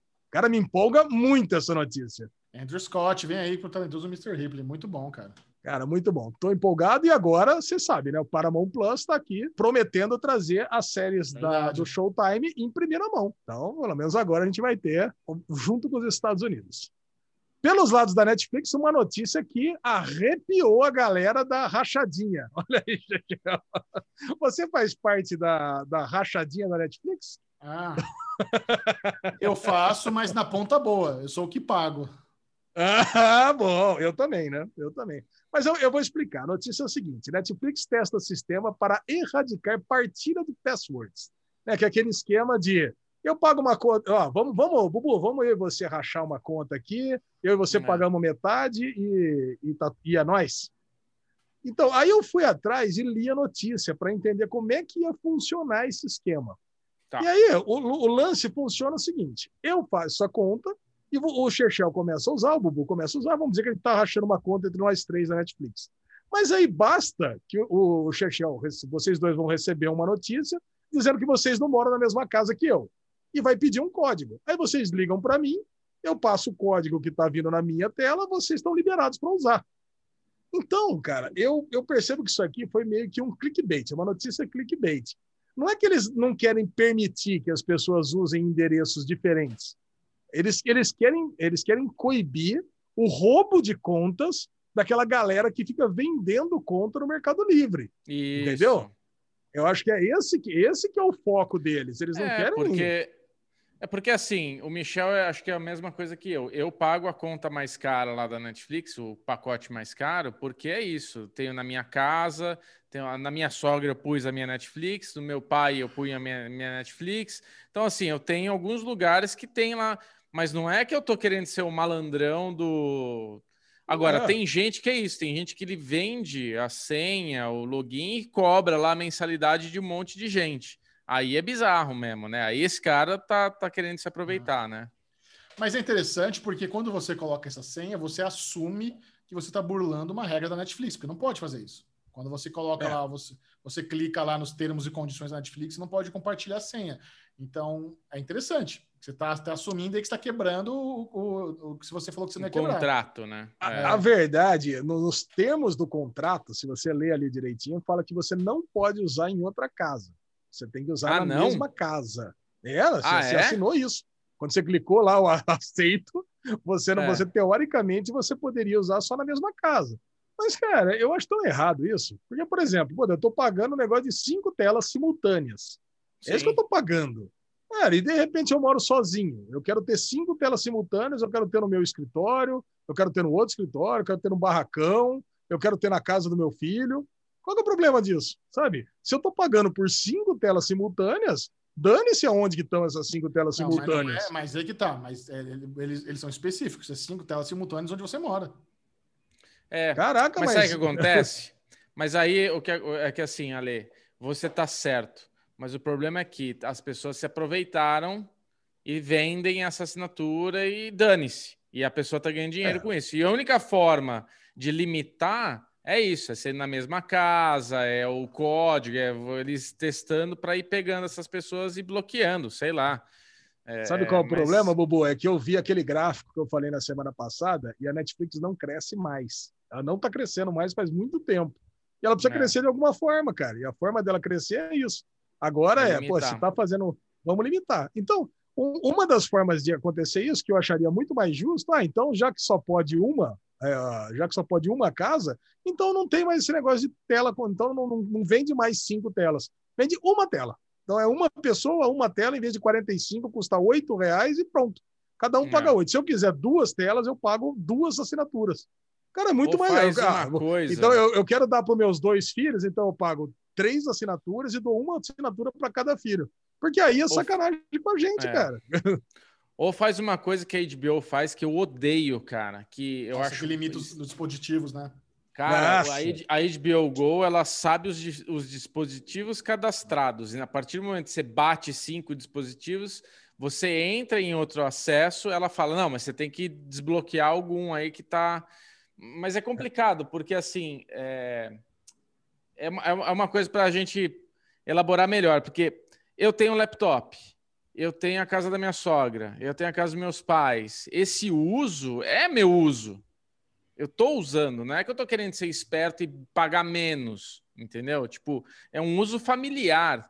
Eu acho que o problema é quando, tipo, ah, Lesão, pega aí, Michel, pega aí, pera aí, passa para meu WhatsApp. Cara, galera, quem que usar Netflix, usa aí. Aí realmente está sendo uma coisa que não. Ou querer cobrar dos brother, ó, paga cincão aí, você usa minha Netflix.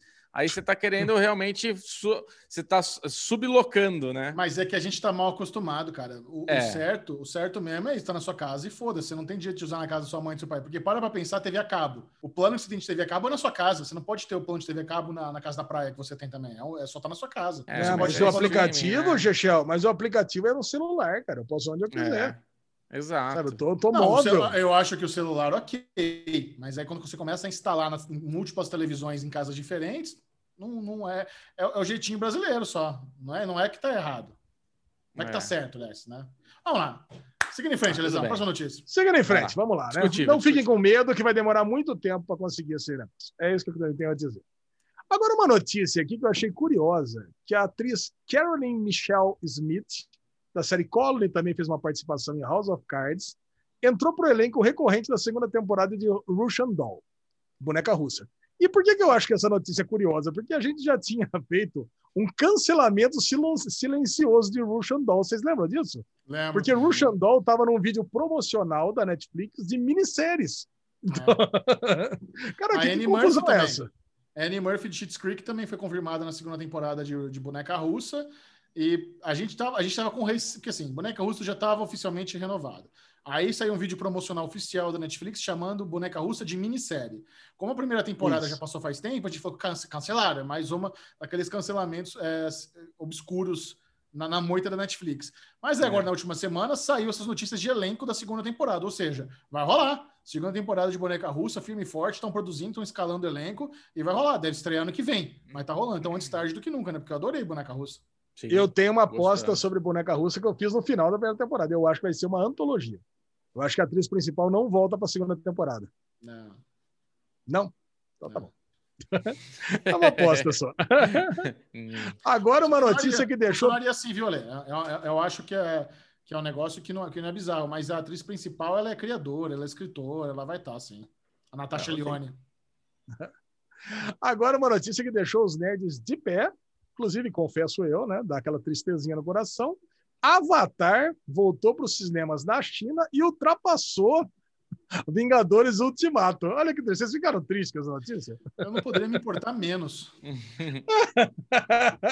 Ficar triste. Foda-se. Cara, mas você viu que passou por pouquinho? É uma diferença de 3 milhões só. É muito pouquinho que passou.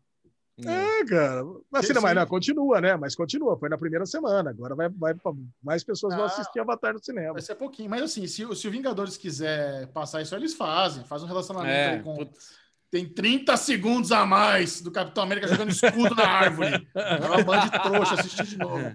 Cara, mas é muito louco esse, essa coisinha de ah, quem é o primeiro? Foda-se, né? Quem Não, é um já- status legal já- de ter, não é foda-se. É um Não, status é, legal. mas não pra ficar nesse. Ah. Ah, vamos mais uma vez no cinema pra tentar arrancar mais um pouquinho. É porque é tão pouco, cara. A diferença é tão pequena que é, que é tentador demais.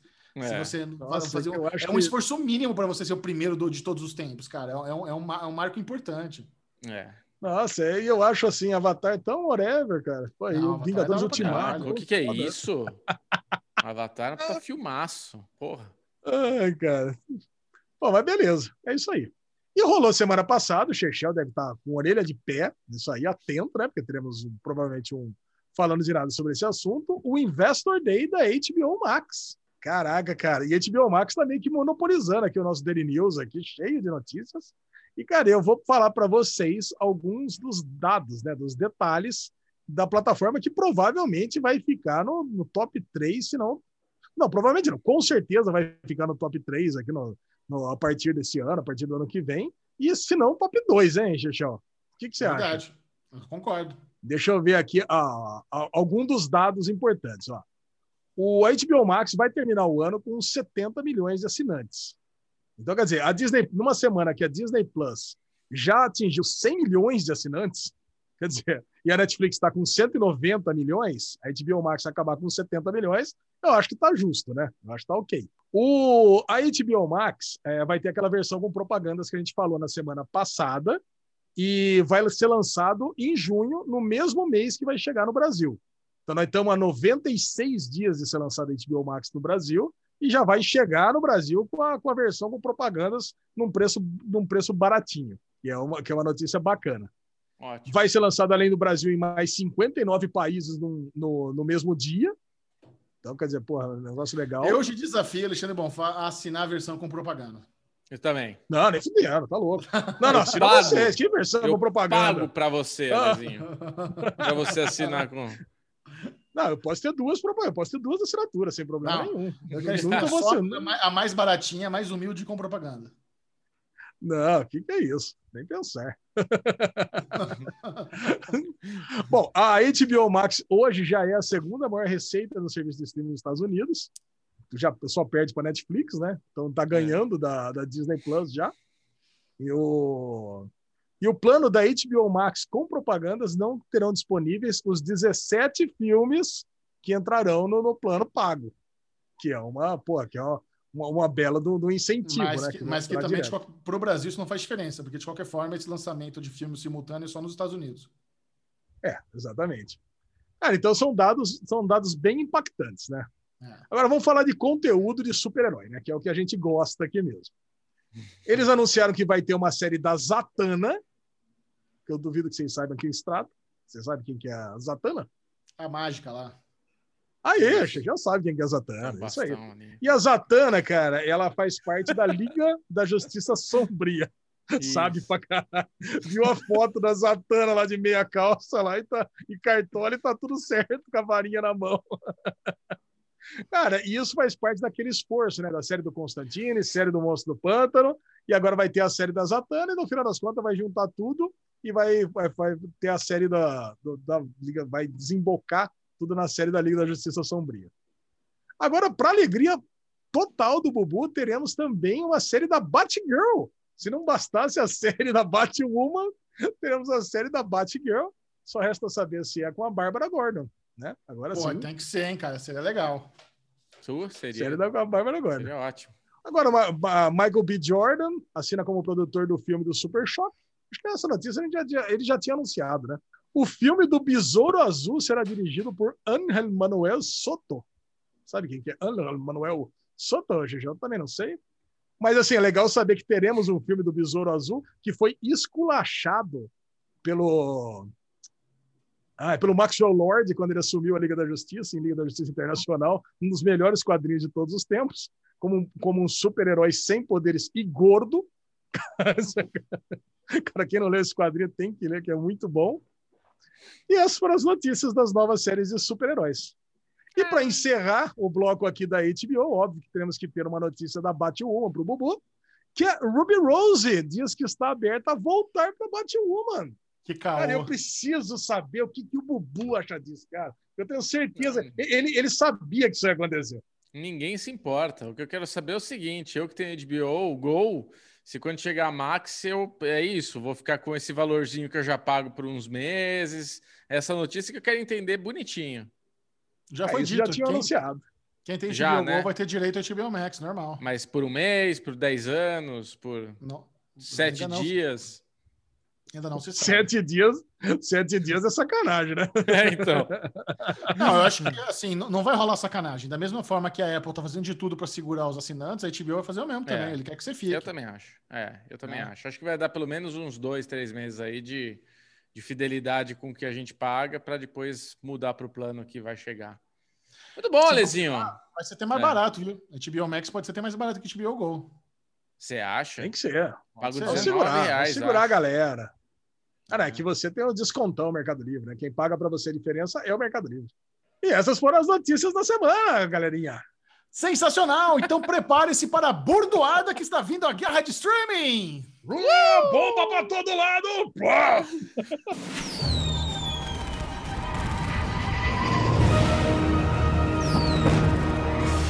Esse é o bloco que você fica sabendo das novidades da Globoplay, HBO Go, Netflix, Amazon Prime Video, Apple Plus, Stars Play, Disney Plus e no final nossa querida audiência do Derivado Cast, que está no grupo do Telegram. Apenas as pessoas, as milhares de pessoas que estão no grupo do Telegram, você também pode fazer parte. Você quer votar na enquete e eleger qual foi o melhor serviço de streaming da semana?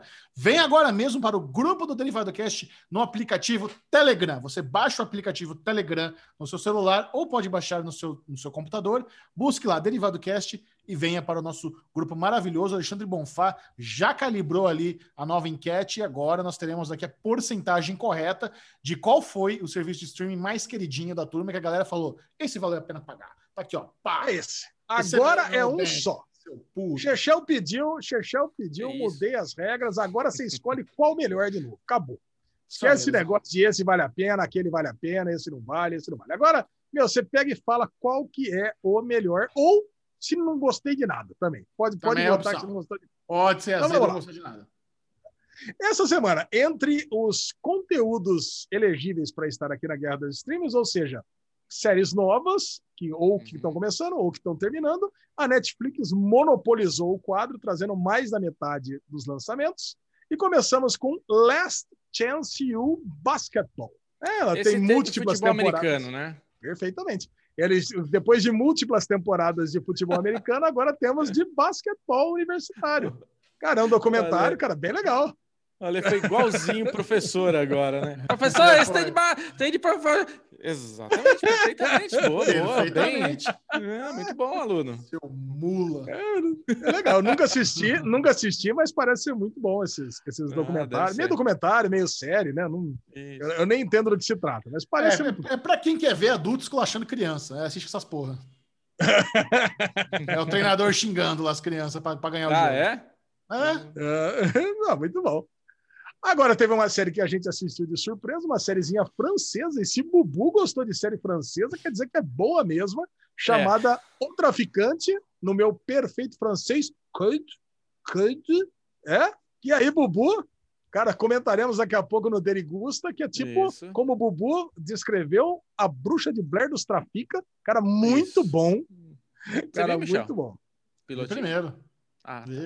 É o primeiro, dele gosta. Agora, se Bubu gostou do traficante francês, Chechel, tenho certeza que deve ter amado quem casa quer casa, ele tá ali procurando, tá com o coração aberto para trazer a sua amada para o seu, para o seu novo lar e tá lá, deve ter assistido o novo reality show da Netflix, que você escolhe se você quer uma festa de casamento ou uma casa para morar com a sua princesa. É ou não é? É isso mesmo. Nossa, uma casa, certeza. Eu olhei pra festa, certeza.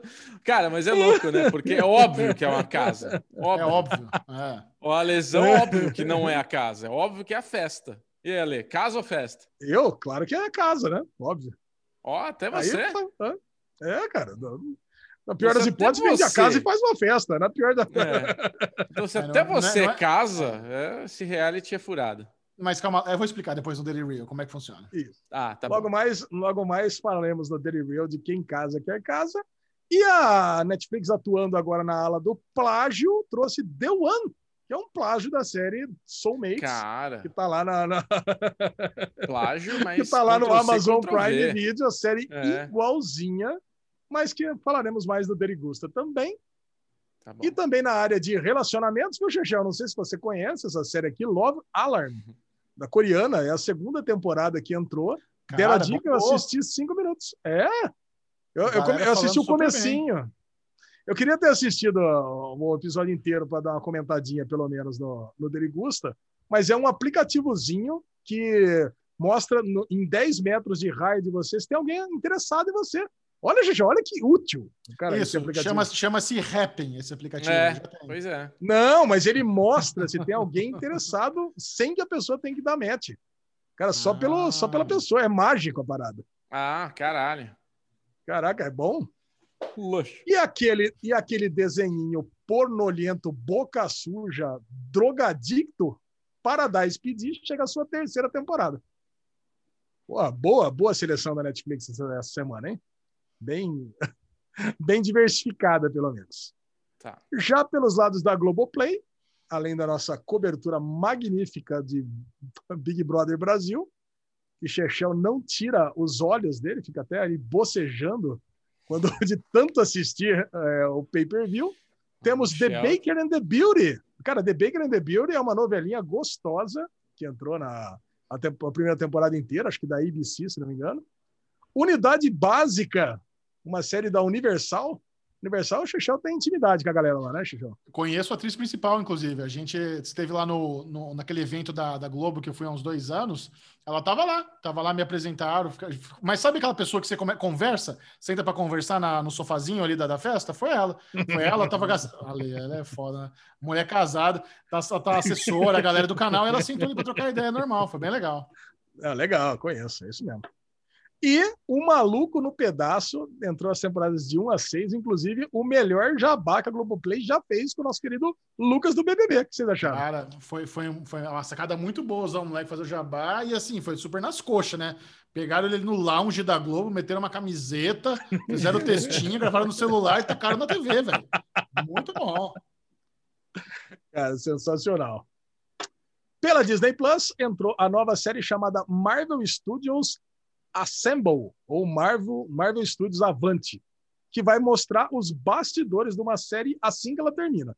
Então a Disney Plus não é, não é brincadeira, né, cara? Tem a Marvel Studios é, Lendas, que mostra os personagens antes de começar, e agora tem a Marvel Studios Assemble, que mostra depois de terminar. Então, cara, tudo muito bem amarradinho. Cara, eu gosto disso, cara. Eu gosto de estrutura nas coisas, cara. Adorei. Que bom.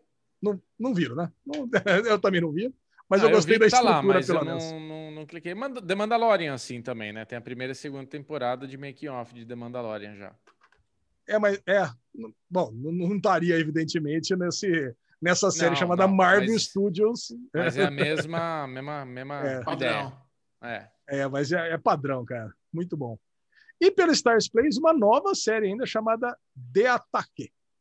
Essa The Ataque é uma série israelense do mesmo canal que foi aquela Losing Alice. Então eu fiquei interessado, já que eu gostei de Losing Alice.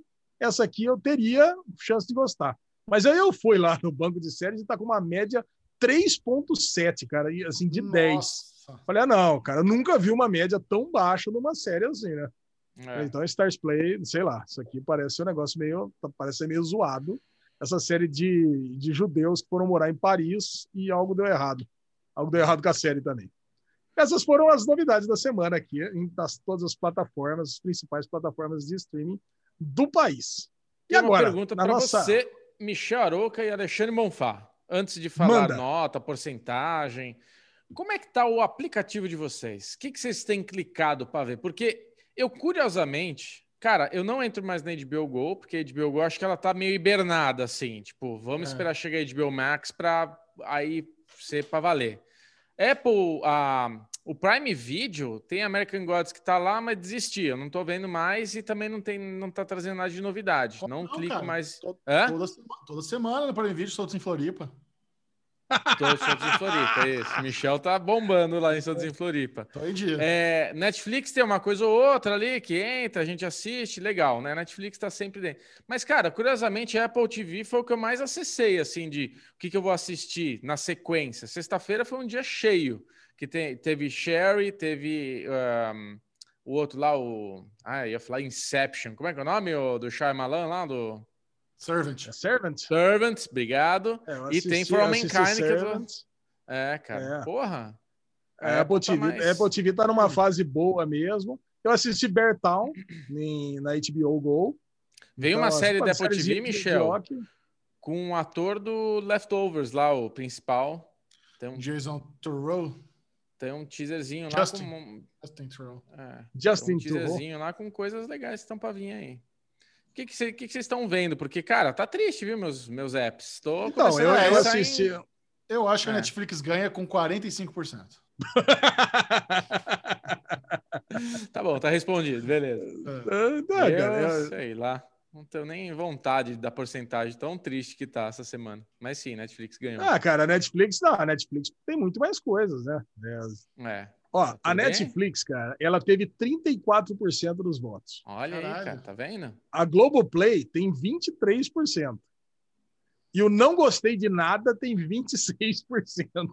Nossa. Então, cara, e assim, e, e entre, entre o resto, a Apple TV tem 8%, então você vê, o Bubu ele tá, ele tá alinhado com a galera também. A Amazon tem só 4%, a Disney Plus tem 4%, e a HBO 1%. Olha que tristeza que aconteceu com a É, HBO. então.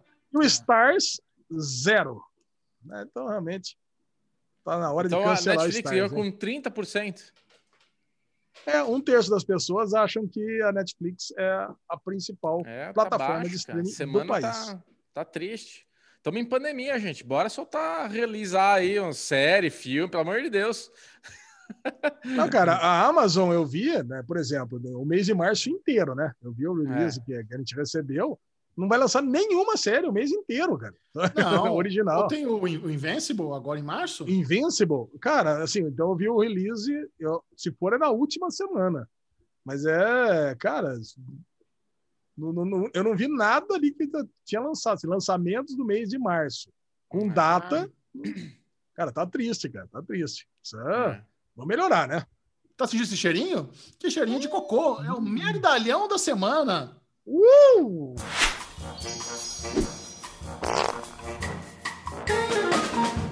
É um prêmio que ele é merecido, não é apenas dado. Todas as semanas, Derivado Cash elege alguém que é... Pode ser uma situação, uma pessoa que fez uma grande cagalhada. Às vezes é brincadeira, às vezes é sério. Alezinha, que temos hoje, amor. Olha, eu recebi uma história de, da cidade de Forquilinha de Santa Catarina no Forquilinha. WhatsApp. Eu achei que era brincadeira. Eu achei No que era WhatsApp. zoeira. Ih, olha lá, É. fake Não, news. mas eu- Puta merda. Justamente, eu Ah, achei que era zoeira. WhatsApp. Aí eu, aí eu fui atrás lá, fui nos jornais lá de Santa Catarina para ver se era verdade.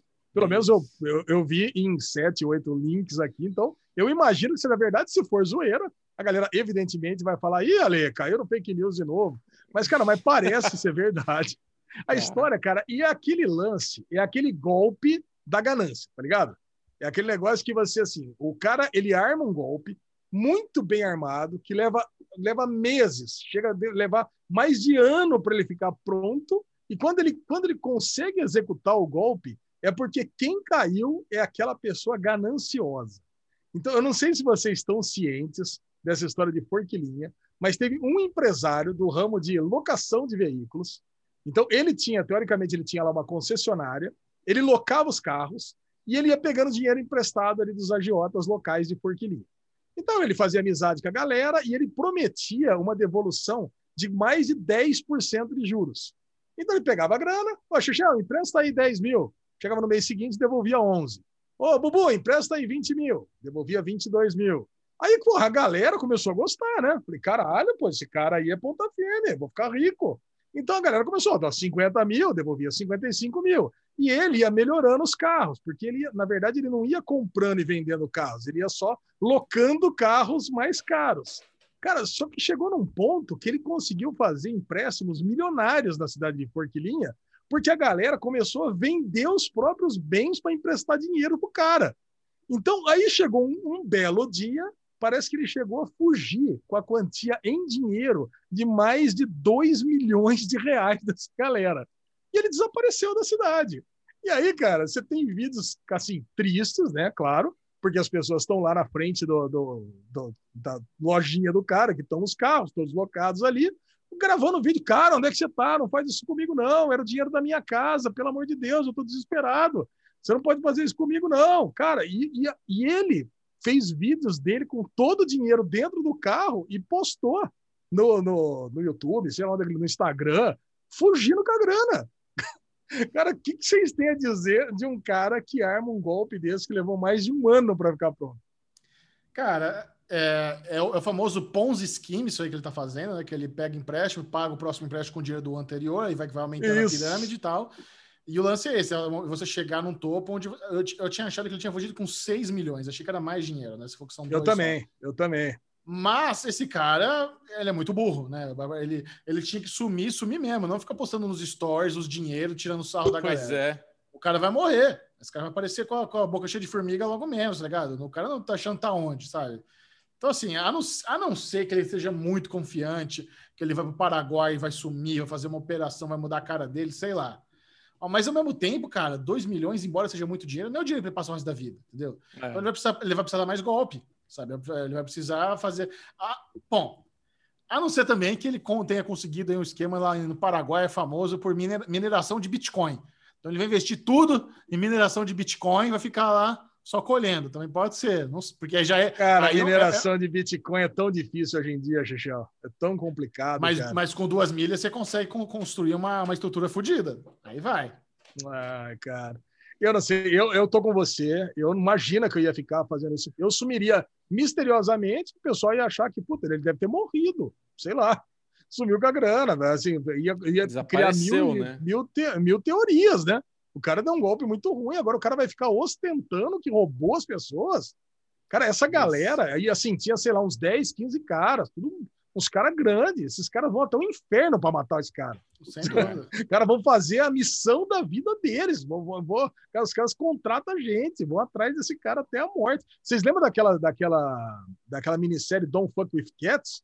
Cara, você Sim. imagina, ó, se, se, se aquela galera se juntou para pegar o cara que tava matando o gato, imagina essa galera que os caras roubaram a vida deles em dinheiro. É, que pariu.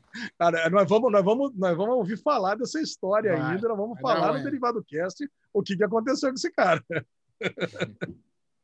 Bom, de qualquer forma, leve o troféu medalhão da semana, esse cara estelionatário, né? Que, porra, paciência, desrespeito e, e filha da putagem no nível que é máximo. Bom, vamos mudar de marcha e vamos trazer aqui uma novidade para o Derivado Cast, que é o novo bloco A Deriva! Uh!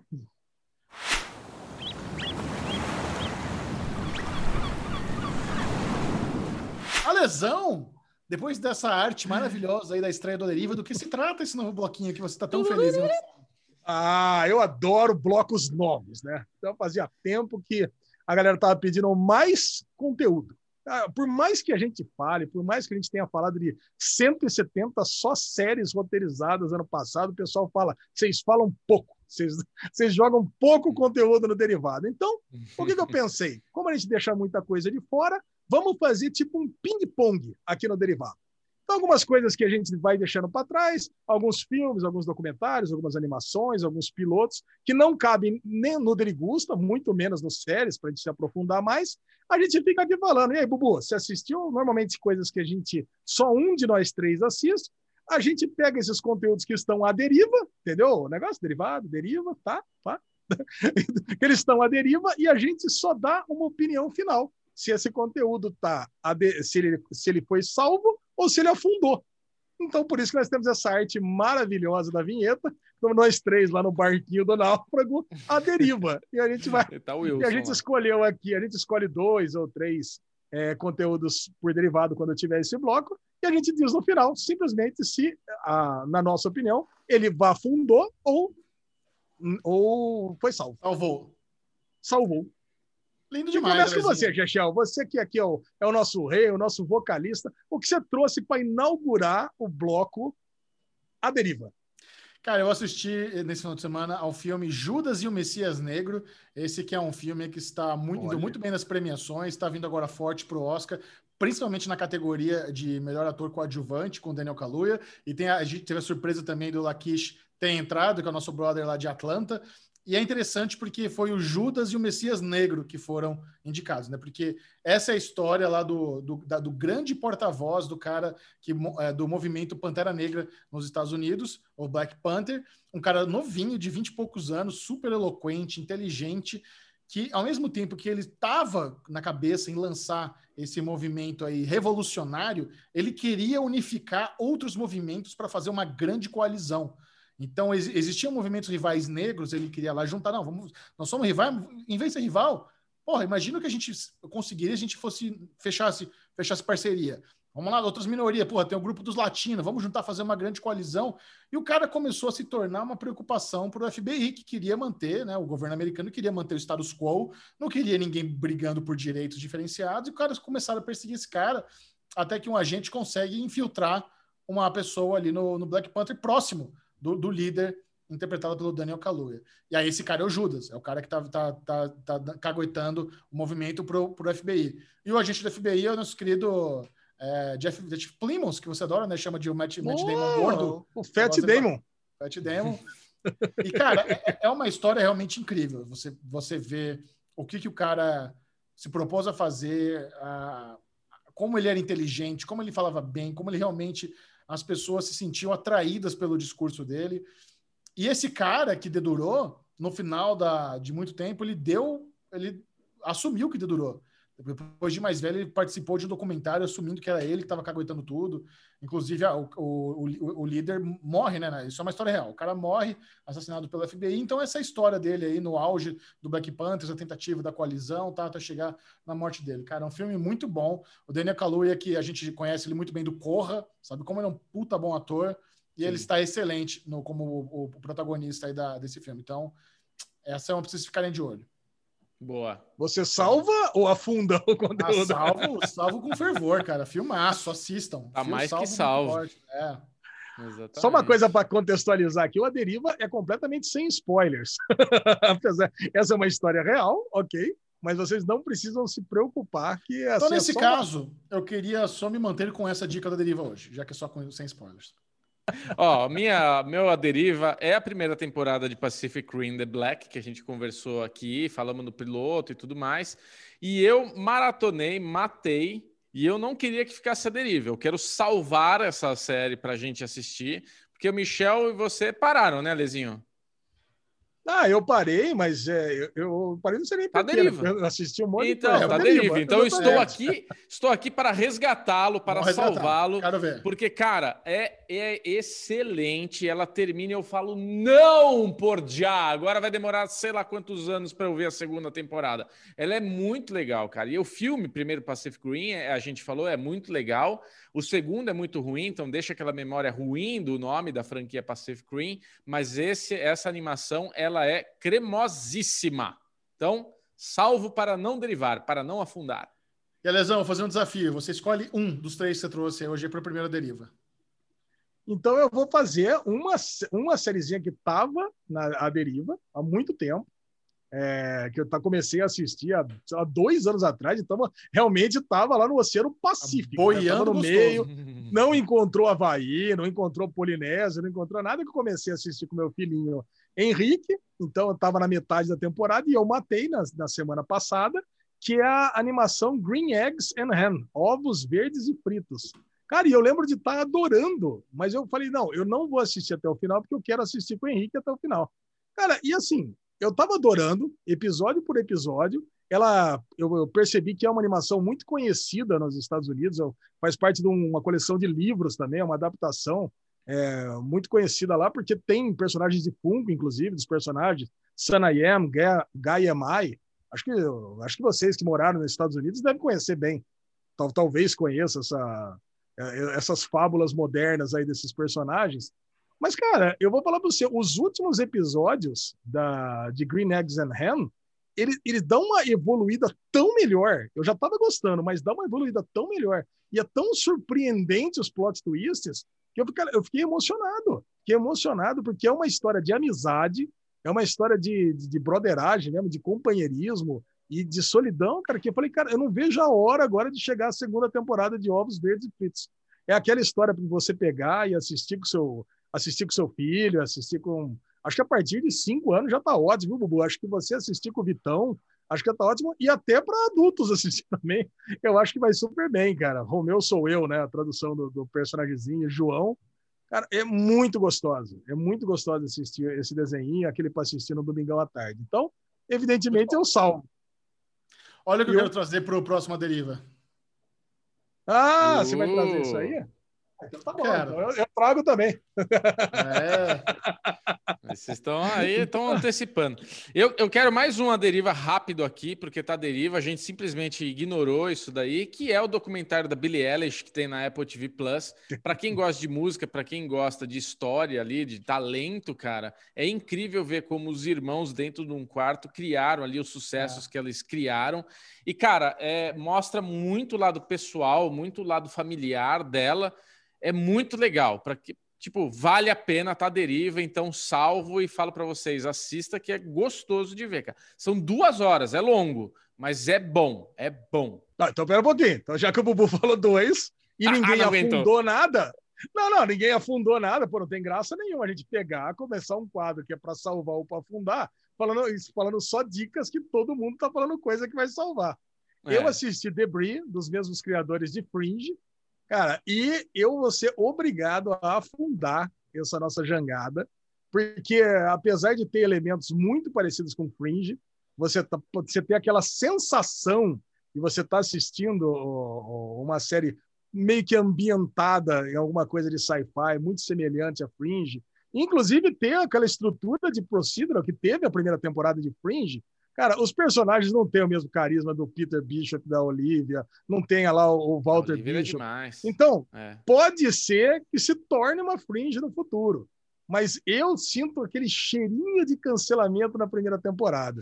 Então, eu afundo e só vou tirar do fundo do mar se realmente alguém falar que, olha, Lesão, virou uma Fringe de verdade. Não, Então, fundou tá já era, não tem salvação. Debris. Fundou, acabou. Fundou, morreu. Não tem essa. Se aqui se afundar é porque já foi, não é para retomar mais. Va- Vamos fazer o seguinte, então. Prepare suas papilas degustativas Papilas Sim. degustativas. para o Derigusta! Tá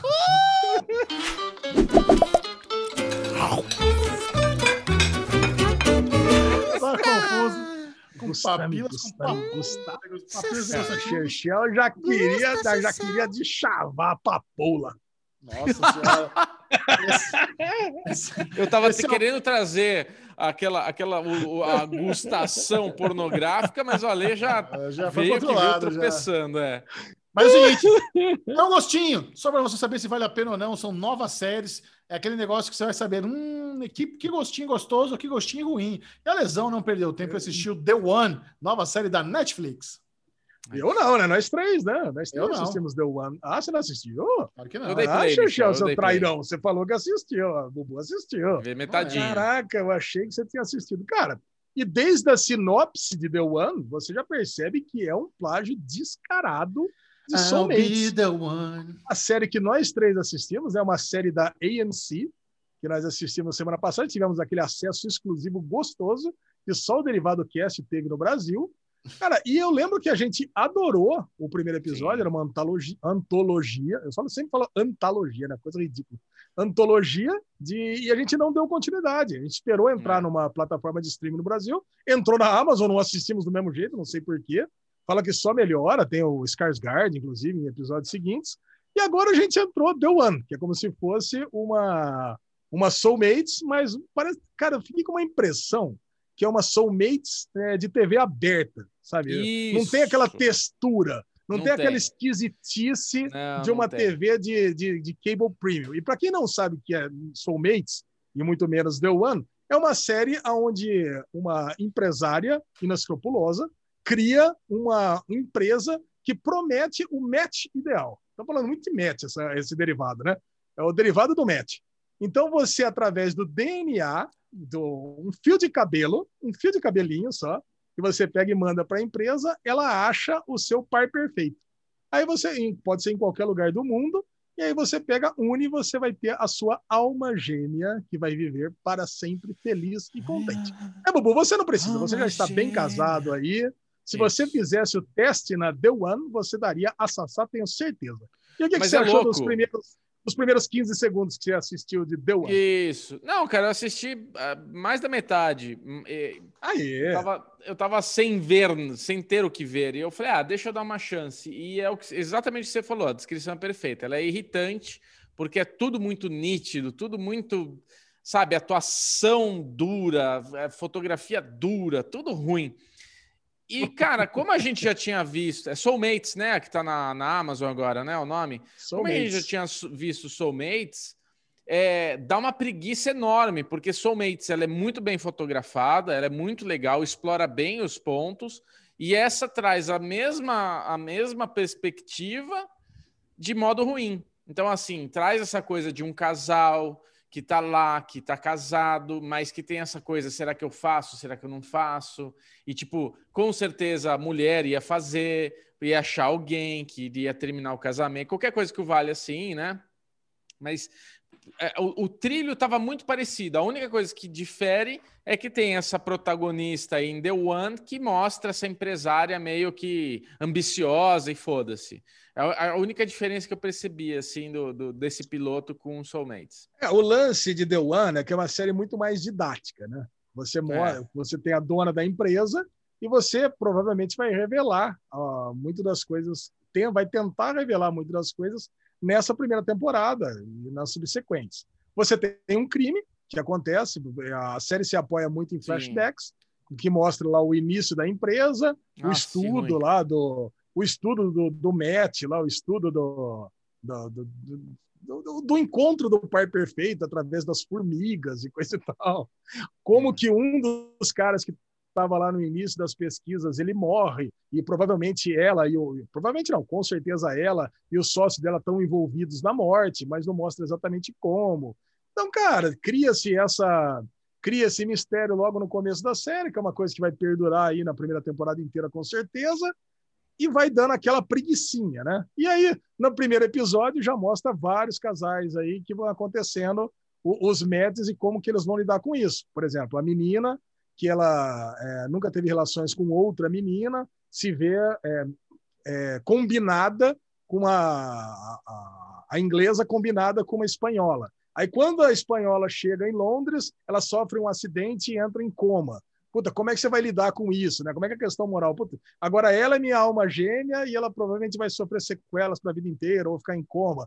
Agora eu não posso ter ninguém mais na minha vida. Quer dizer, esse- esses pra caralho, assuntos, tá com certeza, cara, eles foram retratados de uma forma muito melhor na versão de, em Soulmates. Então, É, cara, é se isso. for para continuar The One, eu prefiro continuar Soulmates. Sou Então, cara, o, o- o meu, o meu, Boa conclusão. é. No final das contas é isso, cara. O meu, o meu aval é isso. O, o Cara, meu- A Netflix forçou a barra pra assistir essa porra. Tava no meu destaque aqui toda hora, dava play automático. Forçou. Eu fiquei, eu fiquei tentado umas três vezes a começar a ver e eu fui forte e não comecei. É, Caraca, eu, comecei achei a que você ver tivesse por- visto, Michel. Eu vi por causa disso também. Ela, ela empurrou e eu entrei. Mas na hora que eu li a sinopse, assim, comecei a assistir, eu falei, caralho, velho, mas tudo isso que a gente falou. Se Agora, fosse outra- reality show, eu assistia. Exato. E tem textura de reality show, né? Parece É. que. é- A outra, outra coisa que também a Netflix empurrou foi esse O Traficante, né? Que é uma. uma... Boa. Cara, é uma minissérie ou é uma série? Como é que a gente classifica Minissérie. isso? Porque é uma minissérie, na verdade, assim, ela é um filme quebrado em episódios de 10 minutos, né? Podemos falar que é, isso? Eu, eu, eu falei o seguinte: eu achei que isso aí era. Como é que é? Massa falida do, do, do Quibi. Cara, isso parece ser massa falida, do, Quibi. É sério, É. cara, porque o Quibi tinha essa estrutura, né? Fazia tipo um filme, picotava aí em oito episódios e jogava semanalmente na plataforma. É. E é exatamente isso, né? Pô, o primeiro episódio de O Traficante tem 10 minutos, mas parece que tem dois, de tão rápido, tão É. tenso e tão frenético que é. Cara, e é uma, é uma bela surpresa, né? Você odiou, Michel? Eu odiei.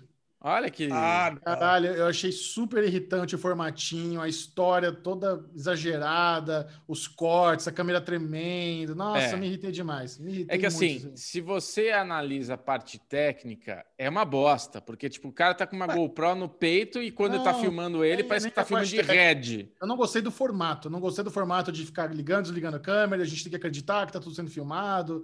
E é, tudo É. em primeira pessoa, põe no view. Não gostei, não gostei do formato. Achei chato. É, eu, eu- assim, eu eu entendo você ter citado, deve ter muita gente que deve ter tido esse mesmo sentimento. Mas assim, ele tem essa essa receitinha do Bruxa de Blair, daquele outro do ET lá, o Cloverfield, né, que é é tipo, é isso, é a câmerazinha na mão que vai filmando e vai acontecendo, já tá um pouco batido. Mas cara, eu vou falar para você que eu não consegui ficar só no piloto. Eu comecei a ver um na sequência do outro assim, porque eu falei, Deixa... Me irritou também esse negócio. Eu acho que a forma foi meio mal feita de esse glitch que dava, meio, meio bostão. Mas eu tava gostando. Eu tava achando interessante como os caras se meteram naquela merda lá, naquela encrenca. Já comecei a criar uma teoriazinha que aquele cara, na verdade, não foi lá gravar clipe nenhum, que ele tava lá meio infiltrado para gravar, para ter informações. Mas quando eu cheguei no quarto episódio, eu cansei. Eu não sei se tem 10, se tem 8, mas chegou no quarto episódio e falei, puta, pra mim deu, cara. Tipo, cansei desse negócio das câmeras, da perseguição, da correria, do vai e vem.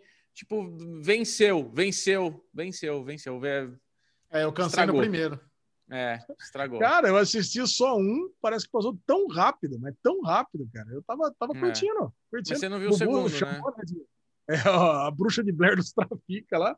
É. Eu gostei, eu tava comprando a ideia que realmente a, a ideia das câmeras tendo que ficar ligado o tempo inteiro, que essa foi uma orientação do traficante, né? O videomaker É. teria que chegar lá, a orientação é que ele não poderia desligar em hipótese alguma. Parecia que realmente tinha um, um- o cara que estava filmando a, a posição, o posicionamento de câmera parecia real de alguém que teria que ficar filmando o tempo inteiro, mas estava com medo de ficar filmando o tempo inteiro. Cara, eu, eu fui, eu, eu acabei comprou. acreditando. Comprei É. a ideia, cara. Gostei. Gostei dessa, dessa sériezinha. É, é, é, é legal, mas é isso. Eu, tipo, eu não, não vou matar, por exemplo. Se isso daí tivesse Ô, a louco. deriva, já tinha afundado. Afunda fácil. É, joguei, joguei a âncora junto com o barco. Tá bom? É isso. Esse é o Derigusta. Vamos fazer o seguinte, então. Vamos fazer o que a gente faz de melhor, que é falar de séries com spoilers. É as maratonas do Hum. Derivado Cast. Uh! Um.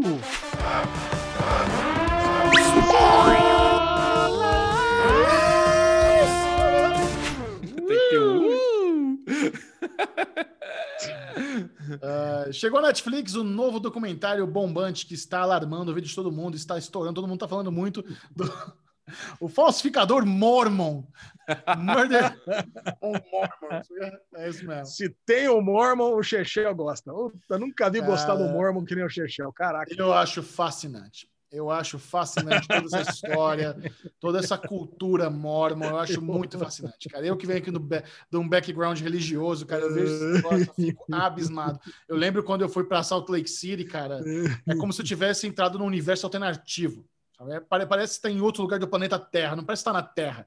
Você vê aquele, aquele vale gigante, lindo, aquelas montanhas que a galera vai no inverno para esquiar, cidade rica, todo mundo religioso, ninguém fala palavrão, ninguém bebe bebida alcoólica, sabe? É um negócio muito diferente. Tem um fuso horário absurdo dentro do próprio Estados Unidos. Tá, meus amigos de, de Richmond tá seis horas para trás. Eu falei, caralho, como é que tem seis horas? Dentro dos Estados Unidos tem seis horas de diferença. É um negócio muito estranho. Eu tenho uma história que eu dei uma escrotizada feia nesse- nessa viagem que eu fiz para Salt Lake City. O que aconteceu foi o seguinte: Caraca. eu tava morando em Piracicaba, fazendo faculdade e tal. Aí um amigo meu virou e falou: "Me- Michel, cara, seu, seu visto tá em dia? Tá, porque não? Porque você fala inglês, né? Não, eu falo. Porque meu Nossa. pai, a gente, a gente tem uma, uma- a gente tem uma, uma, uma fábrica aqui em Piracicaba que a gente vende bifes de churrascaria tal para o mundo inteiro e a gente fez uma venda lá para Salt Lake City. Só que ele é muito ruim para viajar, ele não fala inglês. Não é só que ele não fala inglês, ele se perde em aeroporto, perde horário de avião. Então eu queria te fazer uma proposta. Você toparia fazer companhia para o meu pai? Aí eu pago a passagem para você. Aí eu sei que você tem amigo, depois se quiser você encontra seus amigos e tal, mas eu, eu pago a passagem para você ir.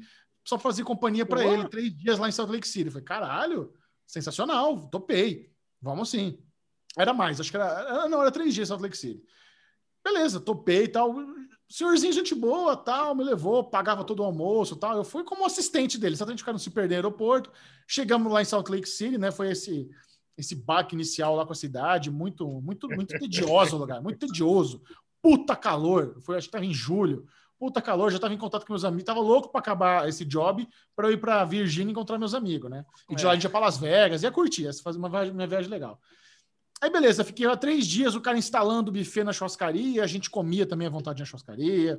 Aí eu descobri também que os caras ganhavam muito dinheiro vendendo suco, porque como não, não tem bebida alcoólica, uma das que é a grande margem dos restaurantes, os caras vendiam suco com leite condensado. Deixa eu entender. Não Pô, tem delícia. bebida Batidinha. alcoólica na cidade toda? Cara, eu acho que como a maioria da cidade é mormon, pelo menos na época que eu fui, você tem muitos anos isso, o, o restaurante nem vendia. Ninguém consumia, então nem vendia. Não vendia no restaurante bebida alcoólica. A galera tomava suco. Suco com leite condensado. Os caras faziam as batidinhas de leite condensado lá e ficava vendendo esse negócio. E cobrava, e para eles era melhor. Os caras cobravam 17 dólares um suco com Uma leite, batidinha. leite condensado e morango lá para os mormons. Beleza. Cara, mas o que aconteceu foi que ali, durante aquela viagem, o dono dessa churrasca- churrascaria fechou um outro negócio é, para um outro restaurante dele em outra cidade para fazer a instalação. Aí o senhorzinho pediu para ir com ele. Eu falei, puta, senhorzinho, mas eu tô combinado, não é isso. Não, mas porra, me ajuda. Aí eu, eu falei, deixa, deixa como é que é? Não, é o seguinte, nós vamos pegar aqui essa, essa peça que eu comprei de vocês, mas vou instalar em outro lugar, eu nem lembro que cidade que era, mas é uma cidade que não é muito longe, fica umas 5 horas de distância daqui. Eu falei, nós vamos para lá como? Ah, nós vamos na minha caminhonete. Aí eu falei, mas, os, mas era caminhonete cabine única. Eu falei, mas vai os três na frente, coladinho assim, né? É, vai os três. E, e tem uma questão, é, não pode ser viagem. O cara falou, não é, não é viagem para fresco, porque tá quebrado o ar-condicionado. Eu falei, tô fora. Você tá, quê? Eu vou ficar quatro horas na cabine com- única com, com mais dois peregrinos suando. Aqui, ó, partiu, irmão. Larguei o velho e fui embora, fui para Richmond. Não ajudei ele nessa, não. Saí fora. Que isso, Chechel? Escrotidão. Foi escrotidão, mas eu fiz o meu combinado, era só para Salt Lake City. Eles inventaram essa É. moda quando eu tava lá. Então eu, eu teria que comprar a amizade do cara Caraca. junto. Eu não quis comprar. Eu falei, não, velho, desculpa, fiz o combinado, vazei. Mas é ruim que eu ia pegar quatro horas em caminhonete com os caras. Deus me Olha. perdoe, enfim. A- Essa foi a Caraca. sensação que eu tive de Salt Lake City, sabe? Que era uma cidade tediosa, estranha. E, o- e o documentário é exatamente sobre nos anos 80, quando começaram a surgir documentos envolvendo a origem da, da igreja mórmon, né? Que a, origem da igreja já é um pouco. Assim, eu- não tiro sarro porque eu venho de background religioso, então eu não fico tirando Sim. sarro. ó. Mas a origem dos mormons é sobre a história do- de um homem chamado Joseph Smith, que ele recebe a, via- a mensagem de um anjo chamado Morenai, alguma coisa assim, que diz que ali em Salt Lake tem, ó, ó, escreveram a Bíblia, mas esqueceram, tem mais coisa, tem, tem mais coisa escrita, tem coisa importante. Cavuca ali na floresta, que você vai achar um livro com tudo escrito em ouro para você fundar a sua, não, continuar a igreja. Então é interessante. Aí é essa a história. O Joseph Smith achou lá as plaquetas de ouro com a, com, com, com a origem da igreja mormon e fundou a igreja. Aí beleza. Aí tem toda essa mitologia, né, entre aspas, da fundação da igreja, e começaram a surgir documentos da época do Joseph Smith que meio que cagavam nessa história. Fala, não, peraí, tem uma carta aqui do irmão do Joseph Smith dizendo que, na verdade, ele achou as plaquetas depois de seguir uma salamandra branca. Não teve anjo. Ele seguiu um lagarto branco que guiou ele até as plaquetas de ouro. Aí, fudeu. Peraí, gente, isso, isso é zoeira. Deixa eu ver esse documento. E tá autenticado pelo FBI, é real essa carta. Foi autenticado, é daquela época mesmo.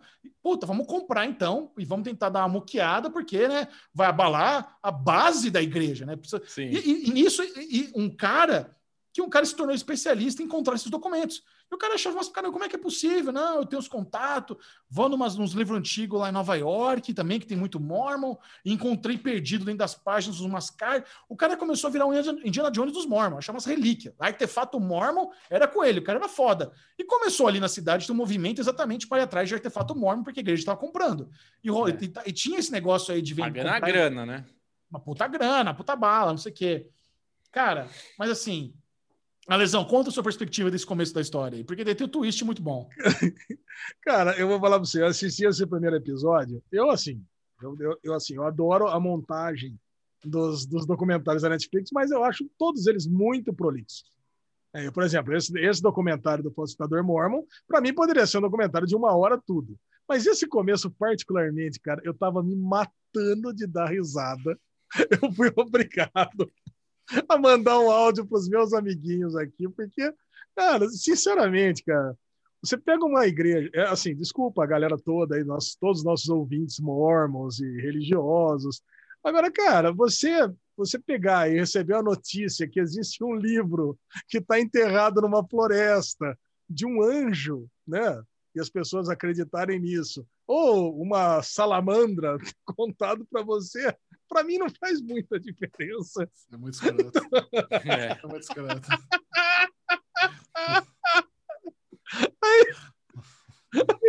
Eu mandei esse áudio, eu fiquei pensando nisso, falei, caraca, eu acho que eu não vou poder falar isso no derivado, né, cara? Mas assim, mas dane-se, né? É o meu pensamento que eu tive sobre isso.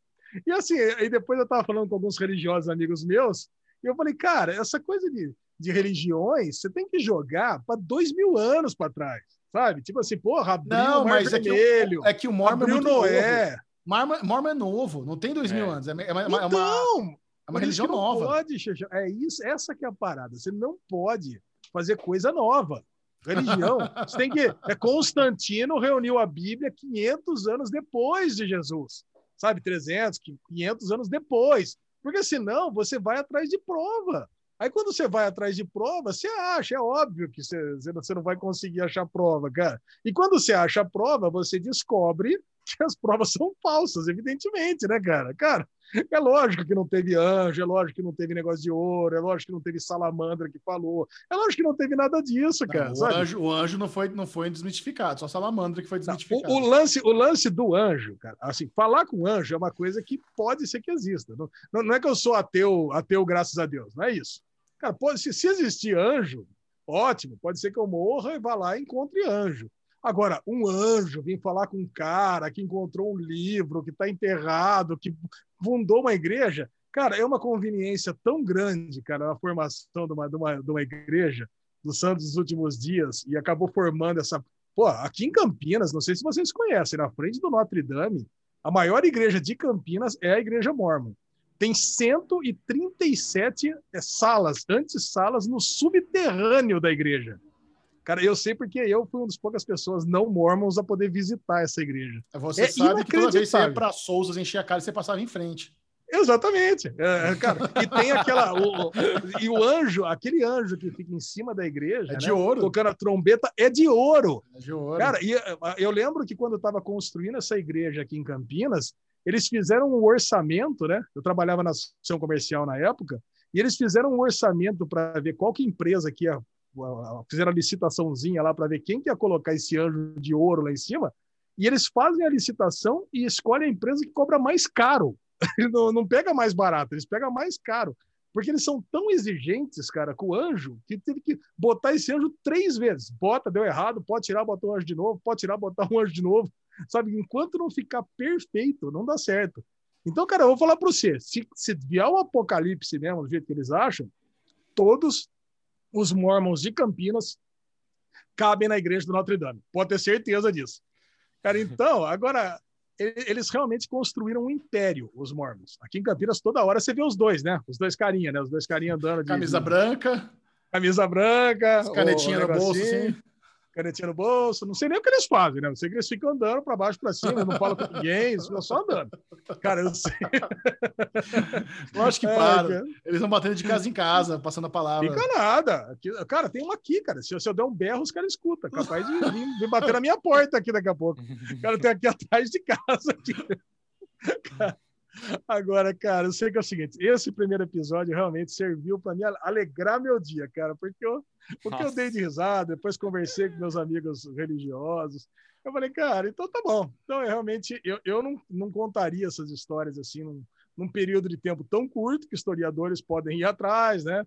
E questionar do jeito que foram questionados. E eu acho que eu tenho um problema com esse documentário, que é o título da Netflix, né? Que puta spoiler do caramba.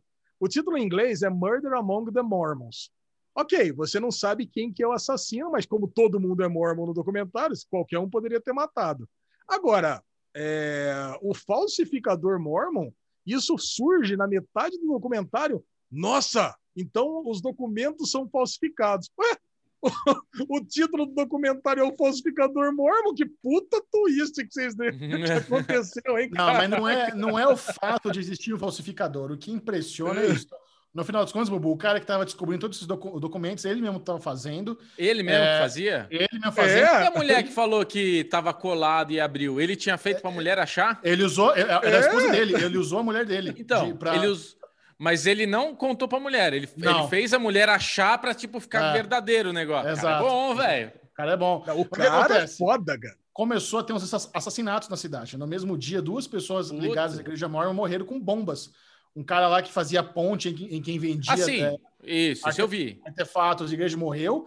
Aí, uma, numa casa, a esposa de outro cara morreu porque ela pegou a bomba no lugar do esposo. Isso, e isso nisso, eu vi. o, o- o o Indiana Jones também explodiu no, no dia seguinte dentro do carro dele. Então, e esse cara que explodiu dentro do carro era o falsificador. O que aconteceu foi o seguinte: É? o cara matou duas pessoas, aí ele quis morrer, só que ele não morreu. Ele explodiu dentro do carro, gostou, mas fodeu, fodeu forte. Chegou um mormon, jogou o óleo e falou: Eu te comando a viver. Fizeram, os caras foi socorrido ali a tempo e o cara viveu. Perdeu os cotocos, tudo, tá, mas viveu. Mas aí descobri, cara, no final descobre que esse cara, ele é um dos maiores artistas da- dos anos 80, porque o nível de falsificação dele era absurdo. O cara é foda. Ele começou a contar que quando ele tinha 12 anos, ele desenvolveu uma técnica de falsificar moeda que foi autenticada pelo, pelo Ministério da Fazenda dos Estados Unidos. Os Tá caras mandaram para brincando. a moeda, essa moeda é verdadeira. E ele tinha falsificado a moeda. Então, ele, ele tinha umas técnicas que ele desenvolveu para desenvolveu falsificar, falsificar essas cartas, que, por exemplo, ele ia em Nova York, lá no- nas livrarias Antigona, catava os livros da época do Joseph Smith, achava uma página em branco, fazia todo um processo de envelhecer aquela página ainda mais. Ele mesmo escrevia com caneta pena, ele copiava a caligrafia da época, ele, ele tinha as manhas de ver uma caligrafia e copiar a mão livre, fazer uma puta carta. Caralho. Aí o que acontece?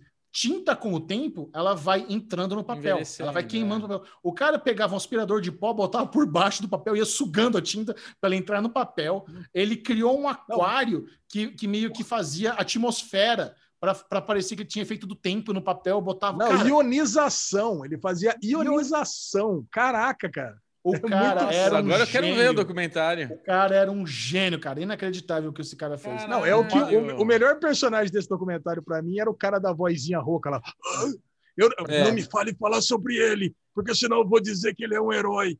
Cara, esse cara pra mim era o melhor, cara, Cara, é que era o foda. melhor brother dele. Mas vem Porque, cá, assim, ele eu não- aparece no documentário ou ele morreu? Sim. Não, ele aparece, tá vivo até hoje. Não, não, ele não dá, ele não dá entrevista, que ele ficou preso depois durante muitos anos, É. né? Não, mas a gente escuta a Ele voz vai- dele assumindo tudo. Ele contando. É. todo- O cara, no final das contas, quando, sabe quando o cara é pego, sabe que é ele? O cara, beleza, vou assumir porque o que eu fiz foi foda. Ele tem orgulho do trabalho dele, começa a contar na corte o que ele fez. É bem bom. Cara, Agora, então, agora tem uma fim- coisa. Ale, no fim, ele era um, um cara falsificador e troll.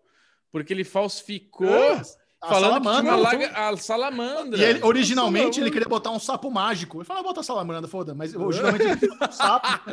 Botar um Não, sapo a é- princesa aí. O Bubu, o cara, É troll, é ele, mesmo, é isso falsificou, ele falsificou documentos de Emily Dixon, Abraham Lincoln. Cara, você vê a, lista de coisas que ele falsificou, é inacreditável. Caralho. E ele mudou a história por causa disso.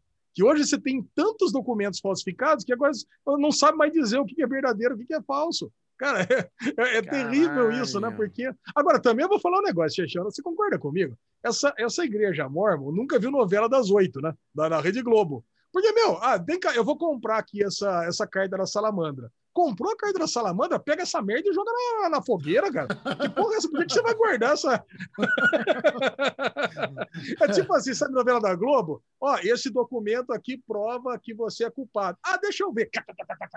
Grava isso, rasga tudo isso aqui, acabou. Come. Ah, tá bom. Agora já não prova mais nada.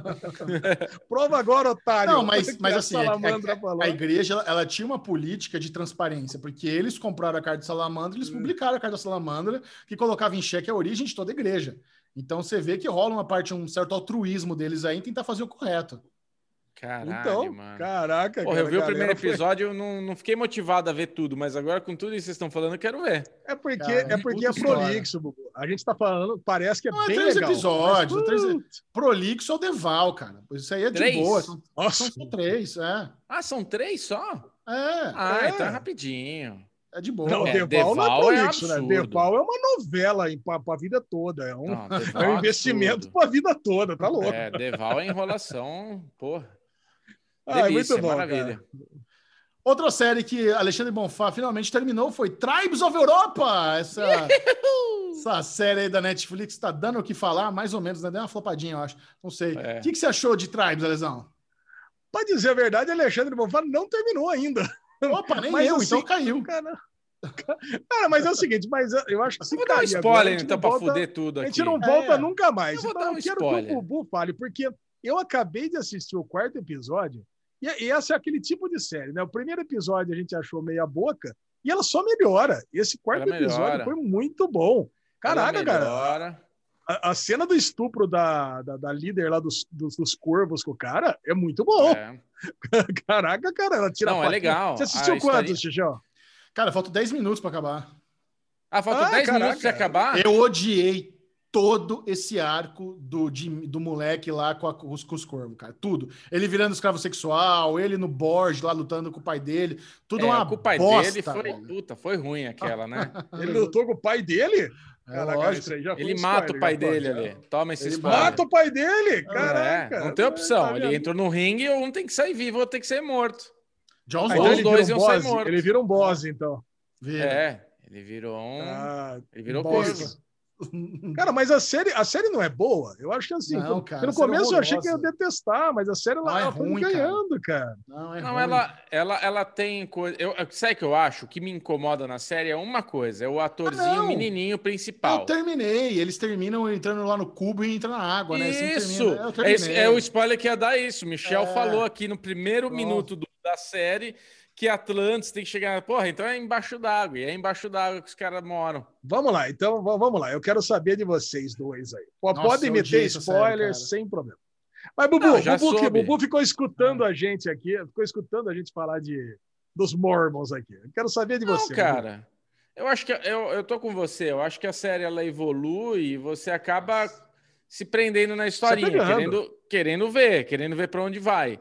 Mas é é isso, o menino é muito ruim. O menino Muito. que tá com o rapaz de Dark lá é muito, muito ruim, ruim. muito inexpressivo. Urik. É, ele, ele desanima. Mas assim, a parte do Corvo, eu gostei do relacionamento que ele queria com aquela mulher. Eu, eu achei interessante. No fim, ele ficou badass, né? Ele vai se tornar um corvo mesmo. Agora, o Uric com o menino ruim, a cena que ele entra na água é muito ruim, né, cara? É muito É mal muito- feita.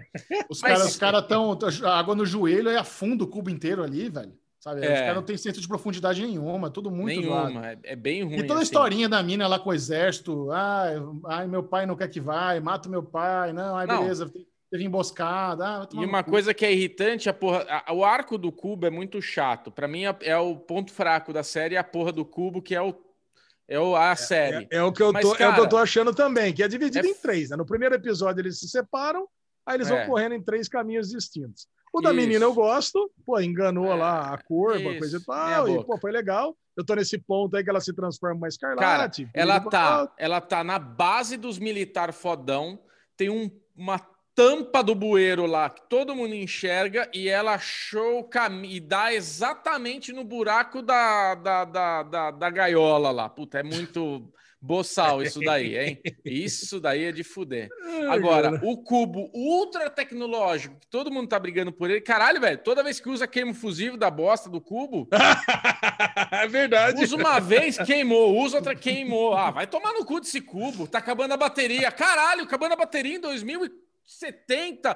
Tamo na. O, todo mundo se matando e não consegue a bosta do cubo. Tipo, ah, tá acabando o GPS aqui, vou desligar. Ah, vai se fuder. Esse cubo me irritou. Esse cubo me irritou. Mas assim, a sériezinha, dentro de, uma, de um ódio que a gente teve ali no, no primeiro piloto, ela me ganhou. Eu quis ir até o fim, eu consegui terminar ela.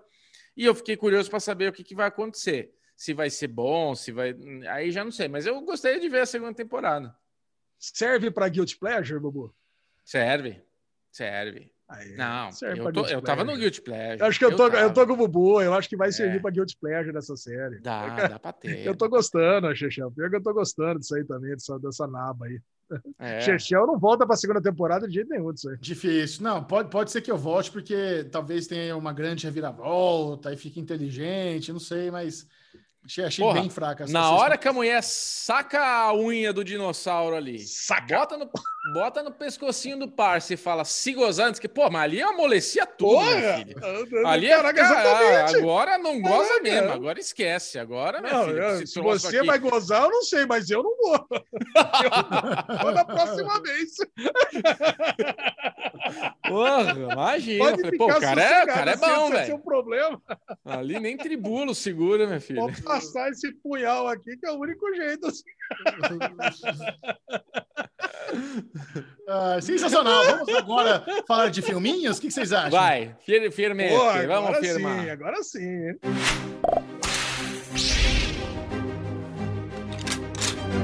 O Cast de hoje traz para vocês nossas primeiras impressões do filme Cherry, nova aposta da Apple TV Plus com Tom Holland.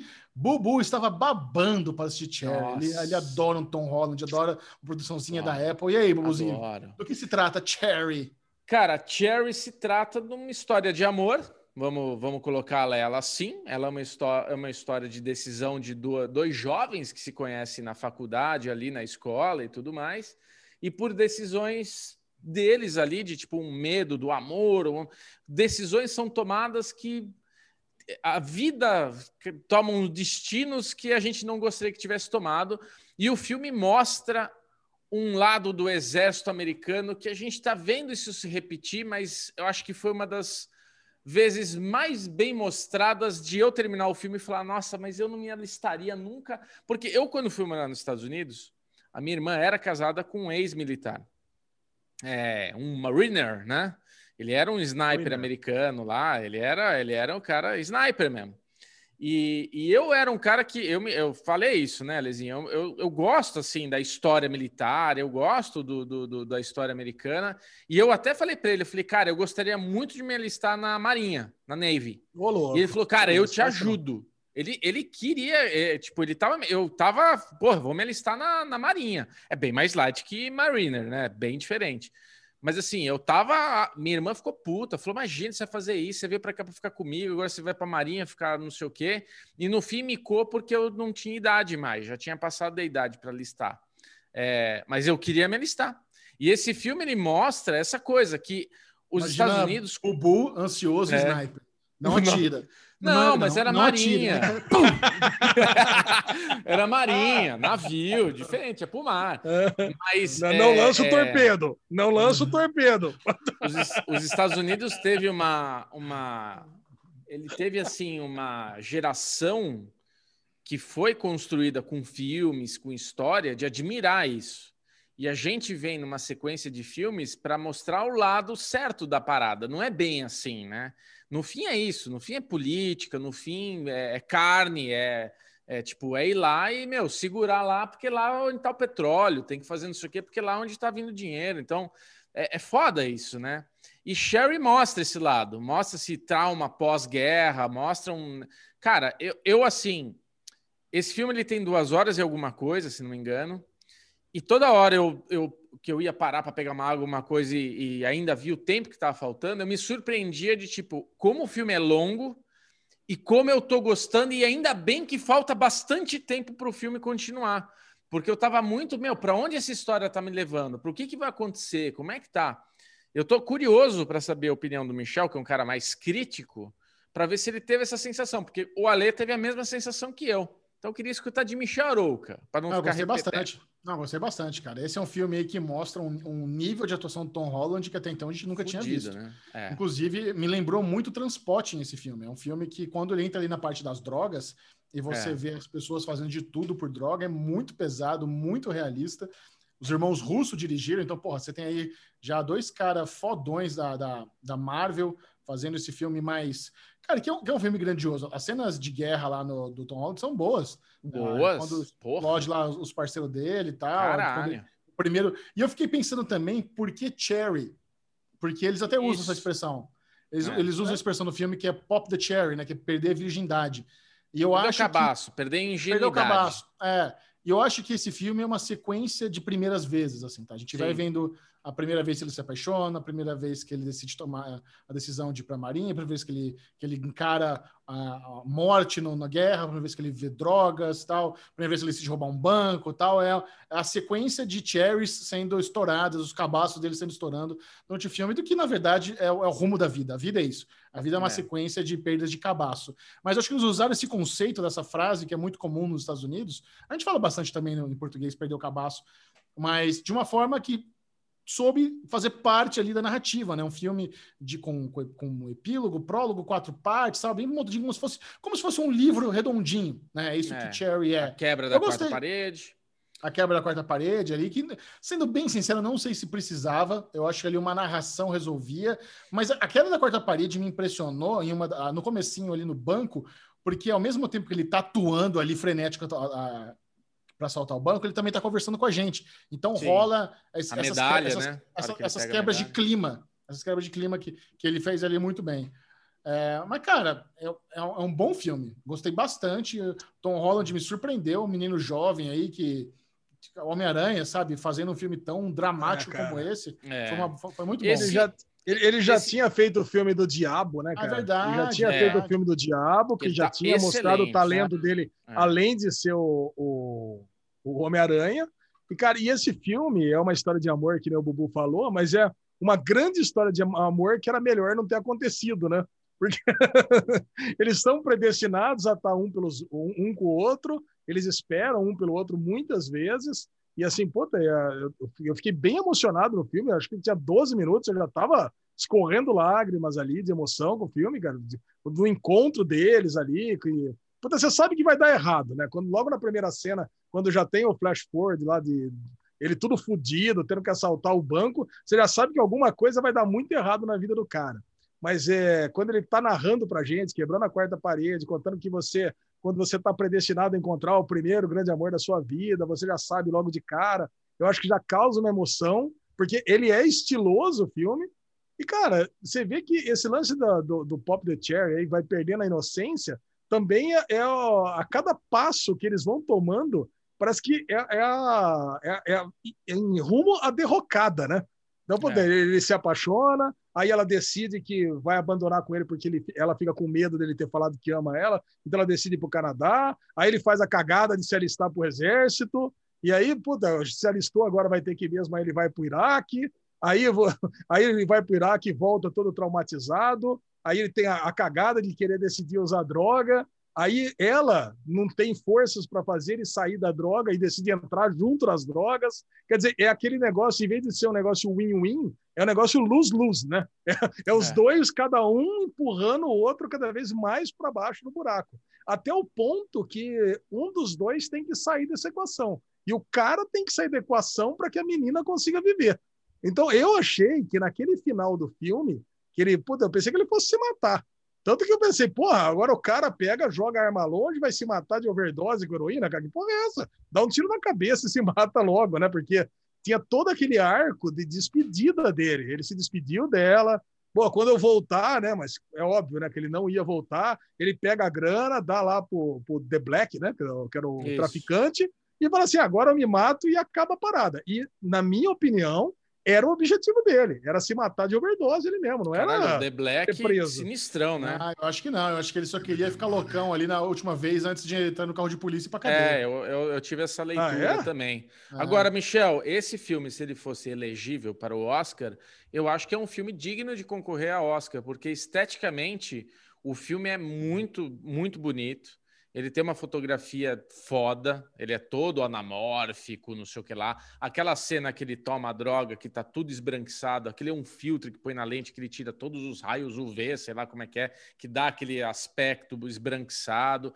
Tipo, é um filme que, meu, assim, você vê que teve um cuidado bem foda para fazer um filme bem artístico e essa coisa de dividir, quebrar ele. Eu não, eu não consegui pegar, mas ele tem esse momento do vermelho, de aparecer o vermelho. Eu acho que eram os momentos de que, que ele estava indo para algum lugar aí que ia quebrar o Pop the Cherry da vida. Teve algumas poucas vezes. A hora que a gente vai para o exército me lembrou muito o Nascidos para Matar lá, o do Kubrick, né? Que tem aquela coisa do cara. Aquela gritaria na orelha, aquela coisa pesada, o cara que tenta se matar, é aquele, aquele excesso né, de loucura. Então, é um. É, eu, assim, eu terminei o filme e falei, cara, filmão da porra. Eu achei um filmão, achei um é, filme encorpado. Você tem um problema, né, cara? Eu, eu não sei por que ele tá indo muito mal com os críticos, né? Se for no Rotten Tomatoes, ele tem é 30 e poucos, de 30 e poucos por cento com, com os críticos, mas quase 80% com o público, né? Então tá um desequilíbrio de críticos e público que eu não entendo por quê. Talvez tenha a ver com aquelas com algum, com algum fator externo que a gente não entende, né? Porque tem é, esse lance de Rotten Tomatoes, cara, às vezes não tem nada a ver com o filme, né? Tem a ver é com algum ator, ou tem a ver com alguma politicagem, tem a ver com alguma coisa assim. Diretor, Depois, alguém, né? Que, é, irmãos, o cara não é queridinho da, da, da, dos jornalistas, sei lá, alguma coisa assim. Se bem que são os irmãos russos, né? Que são queridinhos, sim, sei lá. Ah, eu achei um filmaço. Michel, você achou um filmaço? Achou um filminho? Achei um filmaço, não, gostei muito, filmaço. Vamos dar notas. É. Notas aqui para The Share de 0 a 100. 89. Quanto, Bu? 95. 95. O 95? Caraca. 95. Eu vou dar uma nota 90. 90 tá bom. Para Cherry, filmão indicação. Mas animação que é bom, assistimos uma boa agora. Eu não assisti. assistiu Raya? A gente assistiu Raya, Raya claro. mas eu acho que a gente pode falar na semana que vem, por exemplo. Ah, Aí o Michel assiste. Então vou deixar pra semana que vem. Eu tô doido pra assistir Raya. É, eu vou ah, dar só assim uma... É, só vamos falar que o filme é muito bom. O filme É? é, muito bom. O filme Ah, é muito bom. bom! Michel. Tipo, Moana, vou comparar com Moana, tá? Amo Moana. Moana, a gente. É, então, eu amo Moana. Eu acho que Moana, ela é um pouco mais infantil, sabe? Ah.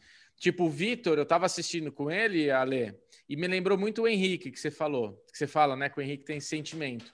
O primeiro ato ali que tá rolando um negócio, ele falou: Nossa, pai, vamos ver amanhã. Ele quis parar. Porque tava rolando uma treta ali que tava meio pesado com o pai da menina. É. Então, teve um porra. negócio ali. Ele, puta, vamos dar uma. Tá meio, tá meio tá assustador, assim. Então, ele é um filme um pouco mais maduro. Ele é, ele é infantil, ele é fã, mas ele é um pouco mais maduro em umas mensagens Se, ali. se eu tivesse com o Henrique com 4 anos de idade assistindo, ah, assistindo Raia no cinema, com 15 minutos ele já tinha pedido para sair do cinema. Acabou. Já, já tinha Então. acabado o desenho. Papai, não, não Mas é um filmaço. Filmaço. Cara, filmaço. vamos comentar semana que vem, então, Raia, sem problema nenhum. Eu quero ouvir a opinião do Chechel, que adora um desenho animado também da Disney. É. E vamos embora, que eu não quero comentar sem Chechel. Vamos falar de coisa boa, então. Vamos falar de reality show. Hum, Se você pudesse dar. Bubu, tira a mão, Bubu! No Daily Real, a gente trocou uma ideia gente, sobre reality shows. Estamos aqui no meio do Big Brother Brasil durante o paredão em que Projota será eliminado. Você concorda, Lesão? Podemos fazer uma aposta do percentual aqui, eu acho que é a única coisa que interessa, né? A única coisa divertida essa semana, porque Projota seria eliminado, que temos aí Thaís e Poca, né? Thaís e Poca, né? Poca é pouca importância, né? Thaís ali também, menor importância ainda. Então temos ali Projota, todo mundo quer ver fora do programa faz muito tempo, tá ali fazendo hora extra. Eu diria Eu que ele será eliminado com Eu guardava o Projota para mais umas semaninhas aí, porque, velho, pelo menos o cara joga, a Thaís não faz nada. Ela é linda, mas tira ela, sabe? Deixa ela aqui fazer, virar blogueirinha aqui fora, sabe? Ela não faz nada. você tiraria a Thaís e não tiraria a Poca, é isso? É, porque eu tiraria, eu tiraria quem não vai fazer diferença no jogo, entendeu? O Projota não vai ganhar, a gente vai eliminar ele. Mas deixa ele lá causando cara. um pouco mais, deixa ele achar que ele tá causando, que ele tá abalando, sabe? Deixa ele Eu, cozinhando. eu uma tenho que eu- eu deixar- eu, eu tenho que confessar, eu concordo com você. Já, desde cara eu já concordo. Eu acho que o Projota ele, ele mexe mais, porque você vê, saiu a Carol com saiu a Lumena, saiu o Nego cara, o, o Big Brother deu uma depressão. Não, né? Mas parece que não voltou. acontece mais nada. com- com o paredão falso deu uma revigorada. Ah, mais ou menos, cara. Parece que perdeu a graça o programa. Agora vai sair o Projota, cara, tá meio, tá, tá bem fraquinho o programa. É. É. Agora eu não sei, eu não sei o que vai. Você tá assistindo regularmente, todo dia? Sim, sim. Você, você não perde um dia mais. Cara, Não. eu, eu tô é assistindo fã, dia sim, dia não. E coisa e tal. Agora, a Thaís. Floripa. Agora, a Thaís. É, aí não dá tempo de ver raia mesmo. Agora, a Thaís, cara, eu tenho que confessar um negócio pra você. Eu tenho uma dó dela, cara, que é uma falta de articulação. Né, cara? Que, é eu não sei o que acontece, que ela começa a falar, vai bem, daqui a pouco perde, perde as palavras não vêm na cabeça, cara. E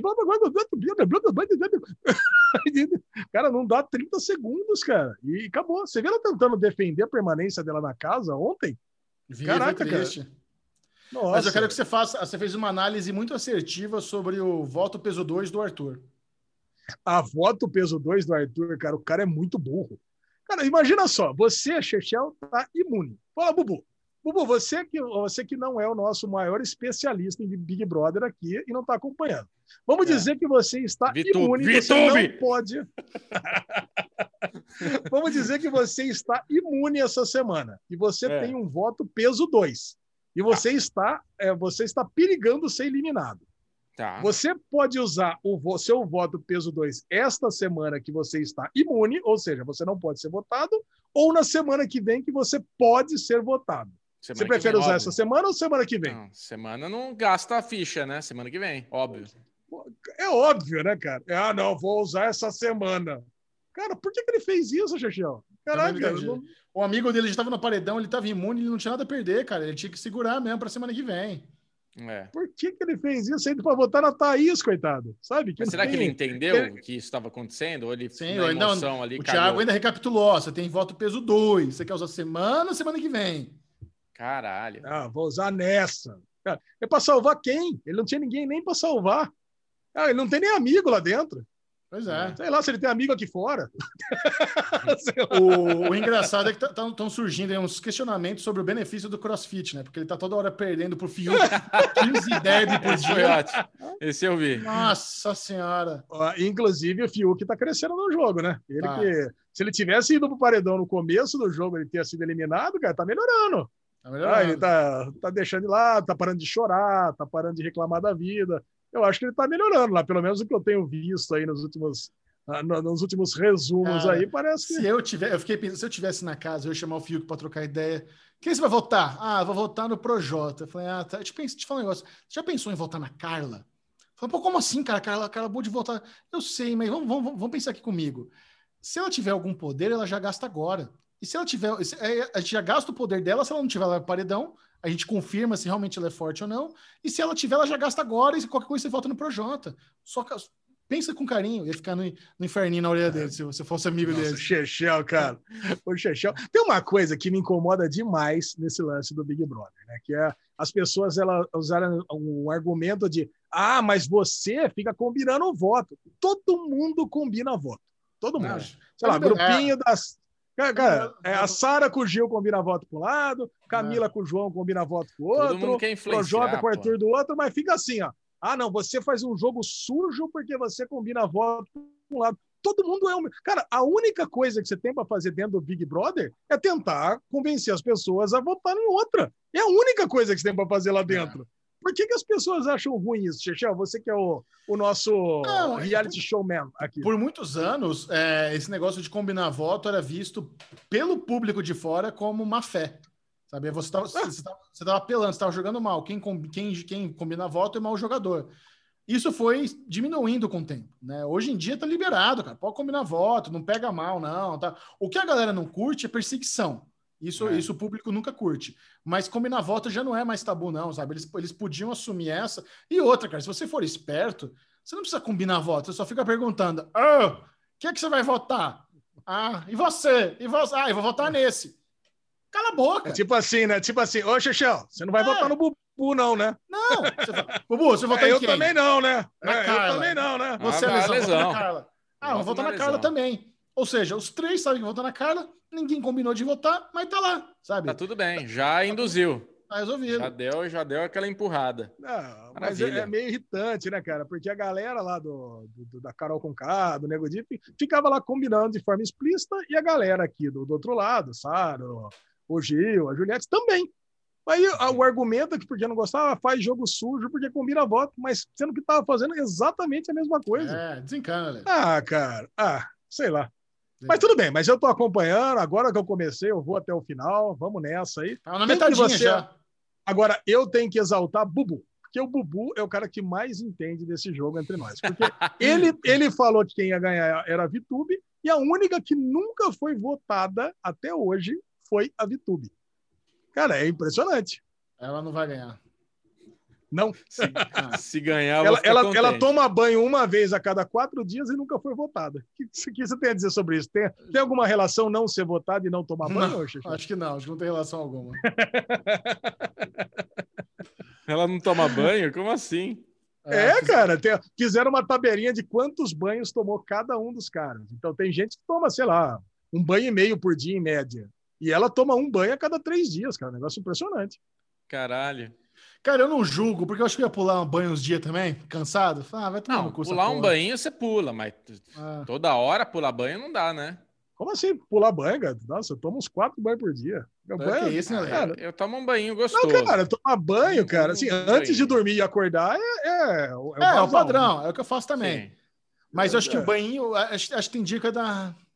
Não fiz nada, nem suei, fica de boa aqui. Então, né? cara, você, lá na casa você você não tá dia fazendo inteiro em nada. casa. Você não tá fazendo nada. Aquele É. puta calorzão dos infernos. Cara, vai lá tomar um banho, foda-se. O duro é que é o seguinte, né? Tem câmera lá no, no- no chuveiro também, né? Então você É, tem tem que tomar banho meio de- tomar banho meio de roupa, né? Então é um negócio meio, É. meio zoado. Ah, lesão, já nem ia tomar banho três dias também. É. É que parece é- que a Vitube também não caga, né? Tem uma parada assim também, né, Xijão? Não, ela, que ela tava, ficou- ela, tava, ela tava constipada uns dias aí, mas tava de boa.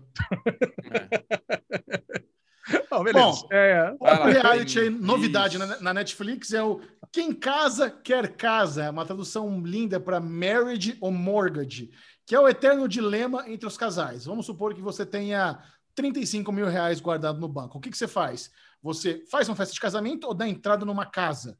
O que vale mais? Ter essa memória da festa, do melhor dia da sua vida, ou planejar o futuro e ter uma casinha? Então, lá em Nashville tem um escritório onde as pessoas, essa duplinha, essas duas mulheres Uh, descobriram. Hã? Uh, Nashville. descobriram esse dilema e elas montaram uma parada. Beleza. É, você chega aqui, você fala qual é a sua verba, e eu vou atrás do casamento dos seus sonhos e ela vai atrás da casa dos seus sonhos. E nós vamos disputar para ver qual você prefere. E nós vamos te apresentar as opções de casamento, as opções de casa, e no final de três dias você decide o que você quer, casar ou comprar a casa. Então fica lá as duas tias disputando para ver, nossa, descolei aqui um lugar para você casar, que é a coisa mais linda do mundo. Olha esse lugar, olha que pé direito maravilhoso, olha esses, o que. Nossa, olha essa casa, já vem cheio, já vem com geladeira, com fogão, e tem o quintal, e olha essa outra casa, olha, tá. É a disputinha entre as minas que trabalham junto para ver qual vai ser a o que o casal vai decidir. E é interessante ver como o- os argumentos de cada um para a decisão final, é, porque acho que 100% das vezes é que, é que nos Estados Unidos é isso, né? Você não está comprando a casa, está dando entrada numa casa. Então você está dando 35 mil reais, mas a casa vale 400k. Então você está assumindo uma puta dívida no final das contas. né? Hum. Então é, É é um, isso. é- é um- é um negócio, é um dilema, não é tão óbvio. Não é como se você tivesse 400 mil dólares e você compra a casa cheia ou você faz um puta casamento. Não, você faz um casamento meia bomba com 25k ou você dá uma entrada merda numa casa de meio milhão de dólares, sabe? Então é, é bem complicado mesmo. É, o- é o É. é o problema da classe média. Sabe? É o problema Na da- verdade, não é que você tá, não é que você tá ganhando uma casa, você tá ganhando uma dívida. É. Essa, é, essa é a verdade. Você tá ganhando não uma ganha nada, dívida você tá ou você vai uma fazer dívida. uma festa, É. ou você vai fazer uma festa média. Puta, são duas coisas ruins, média. na verdade, né, cara? É, o ajudaram lance, a dar uma entrada, né? É, o lance é que, como é um reality show, ele- eles conseguem algumas facilidades. Então, no primeiro dia que eles fazem o orçamento, eles vão lá no lugar, tipo uma cervejaria. Puta, olha isso aqui seria lindo fazer, custa 6 mil dólares. Aí no dia que a pessoa vai lá para tomar decisão, a menina fala: "Ó, consegui uma parceria com a cervejaria, eles vão fazer de graça, ainda vão dar 5 mil dólares em bebida para você. Porra! Aí chega a tia da casa, é o seguinte: aquela casa que vocês queriam vinham pelada, né? Eu falei com o construtor, ele vai dar um bônus de 12 mil dólares para vocês comprarem todos os appliances da casa, todas as geladeiras, fogão, não sei o que lá. Porra, então não sei o que. Aí chega na hora, as propostas melhoram, exatamente para a pessoa ficar mais dividida no que ela quer. Então, assim, é, é, uma, é uma montagem clássica de reality show, bem normalzinha. Tem a galera conversando com a câmera, tem as musiquinhas, tem eles indo conhecer as casas, indo conhecer os lugares de. É, é- cara, é a formulinha básica e é isso. É um negócio simples assistir, assistir quando você quer estar quer tá cansado, um episódio por dia tal. Vi, eu vi três assim, picado. Vi um dia aqui, um, vi outro e vou, e vou vendo. É, tá, tá ali para quando eu te, quiser dar uma relaxadinha no sofá. Vale a pena. É. É. Negocinho bem Discovery Home and Health mesmo, né? Caraca, minha mãe, Exatamente. minha mãe vai Bem adorar isso aí. Home and Health. Alezinho, rapidamente, Micharoca, que eu já sei que você ia chamar outra coisa, o Ale, ele não colocou o negócio, vai adorar agora que eu vou puxar isso, Michel. Você não colocou a aposta da Fórmula 1, né? Era bom a gente só falar por cima rapidinho. É que, Porque não, assim- a gente pode falar semana, a gente pode falar semana que vem, É. mas é, é porque ó, vai começar no outro final de semana ainda, né, Bubu? Mas é, inte- Drive é to interessante. Alexandre assim- Mofá, leve-nos para casa. Vamos encerrar o derivado do cast de hoje com o bloco Ninguém Se Importa.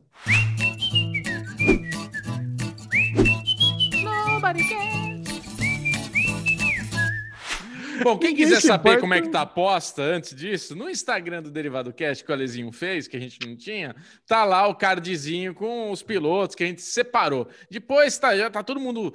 Bubu, como que você apostou no Stroll? Aí a gente vai explicar por que, que eu peguei o Stroll. Muito bom. Se derivado, importa. derivado Cast dessa semana vai pro Chechel, porque Que ele é Derivado muito Cast? fã. Derivado Cast dessa Derivado semana? Cast. Derivado Cast dessa semana, não. Ninguém se importa nessa semana. Vai pro Isso. Chechel, porque ele é muito fã e muito brother do M. Night Shyamalan. Ó, E surgiu o caso do corpo fechado da vida real. Vocês viram essa notícia aqui? Não? ó. Boliviano que escapou vivo do desastre da Chape sobrevive a acidente de ônibus que matou mais de 20. Cara, olha, olha o que aconteceu. Vocês lembram que caiu o avião da Chapecoense? Sim. Ah, no primeiro, na primeira temporada do Derivado Cast, foi super triste, morreu quase que o time todo. Inclusive, ganhou naquele ano, a gente, fazia o- a eleição do melhor merdalhão do ano, e o cara lá que era o responsável pelo Piloto, voo, ganhou. O piloto ganhou, lá o dono da empresa ganhou. Dono da O piloto empresa, é o que é piloto. E que era tudo ao mesmo tempo. É. Cara, e tinha um boliviano nesse voo, que é o Irving Tumiri.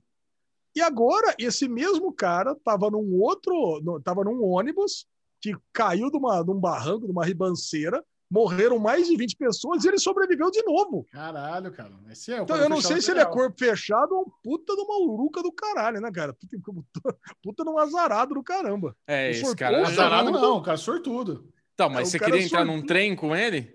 Tô fora, É, velho. Mas- Cara, é, no RPG tem uma desvantagem que é terrível, né? Que você pode comprar no- quando você joga RPG, que é você dá azar para as outras pessoas que estão próximas de você.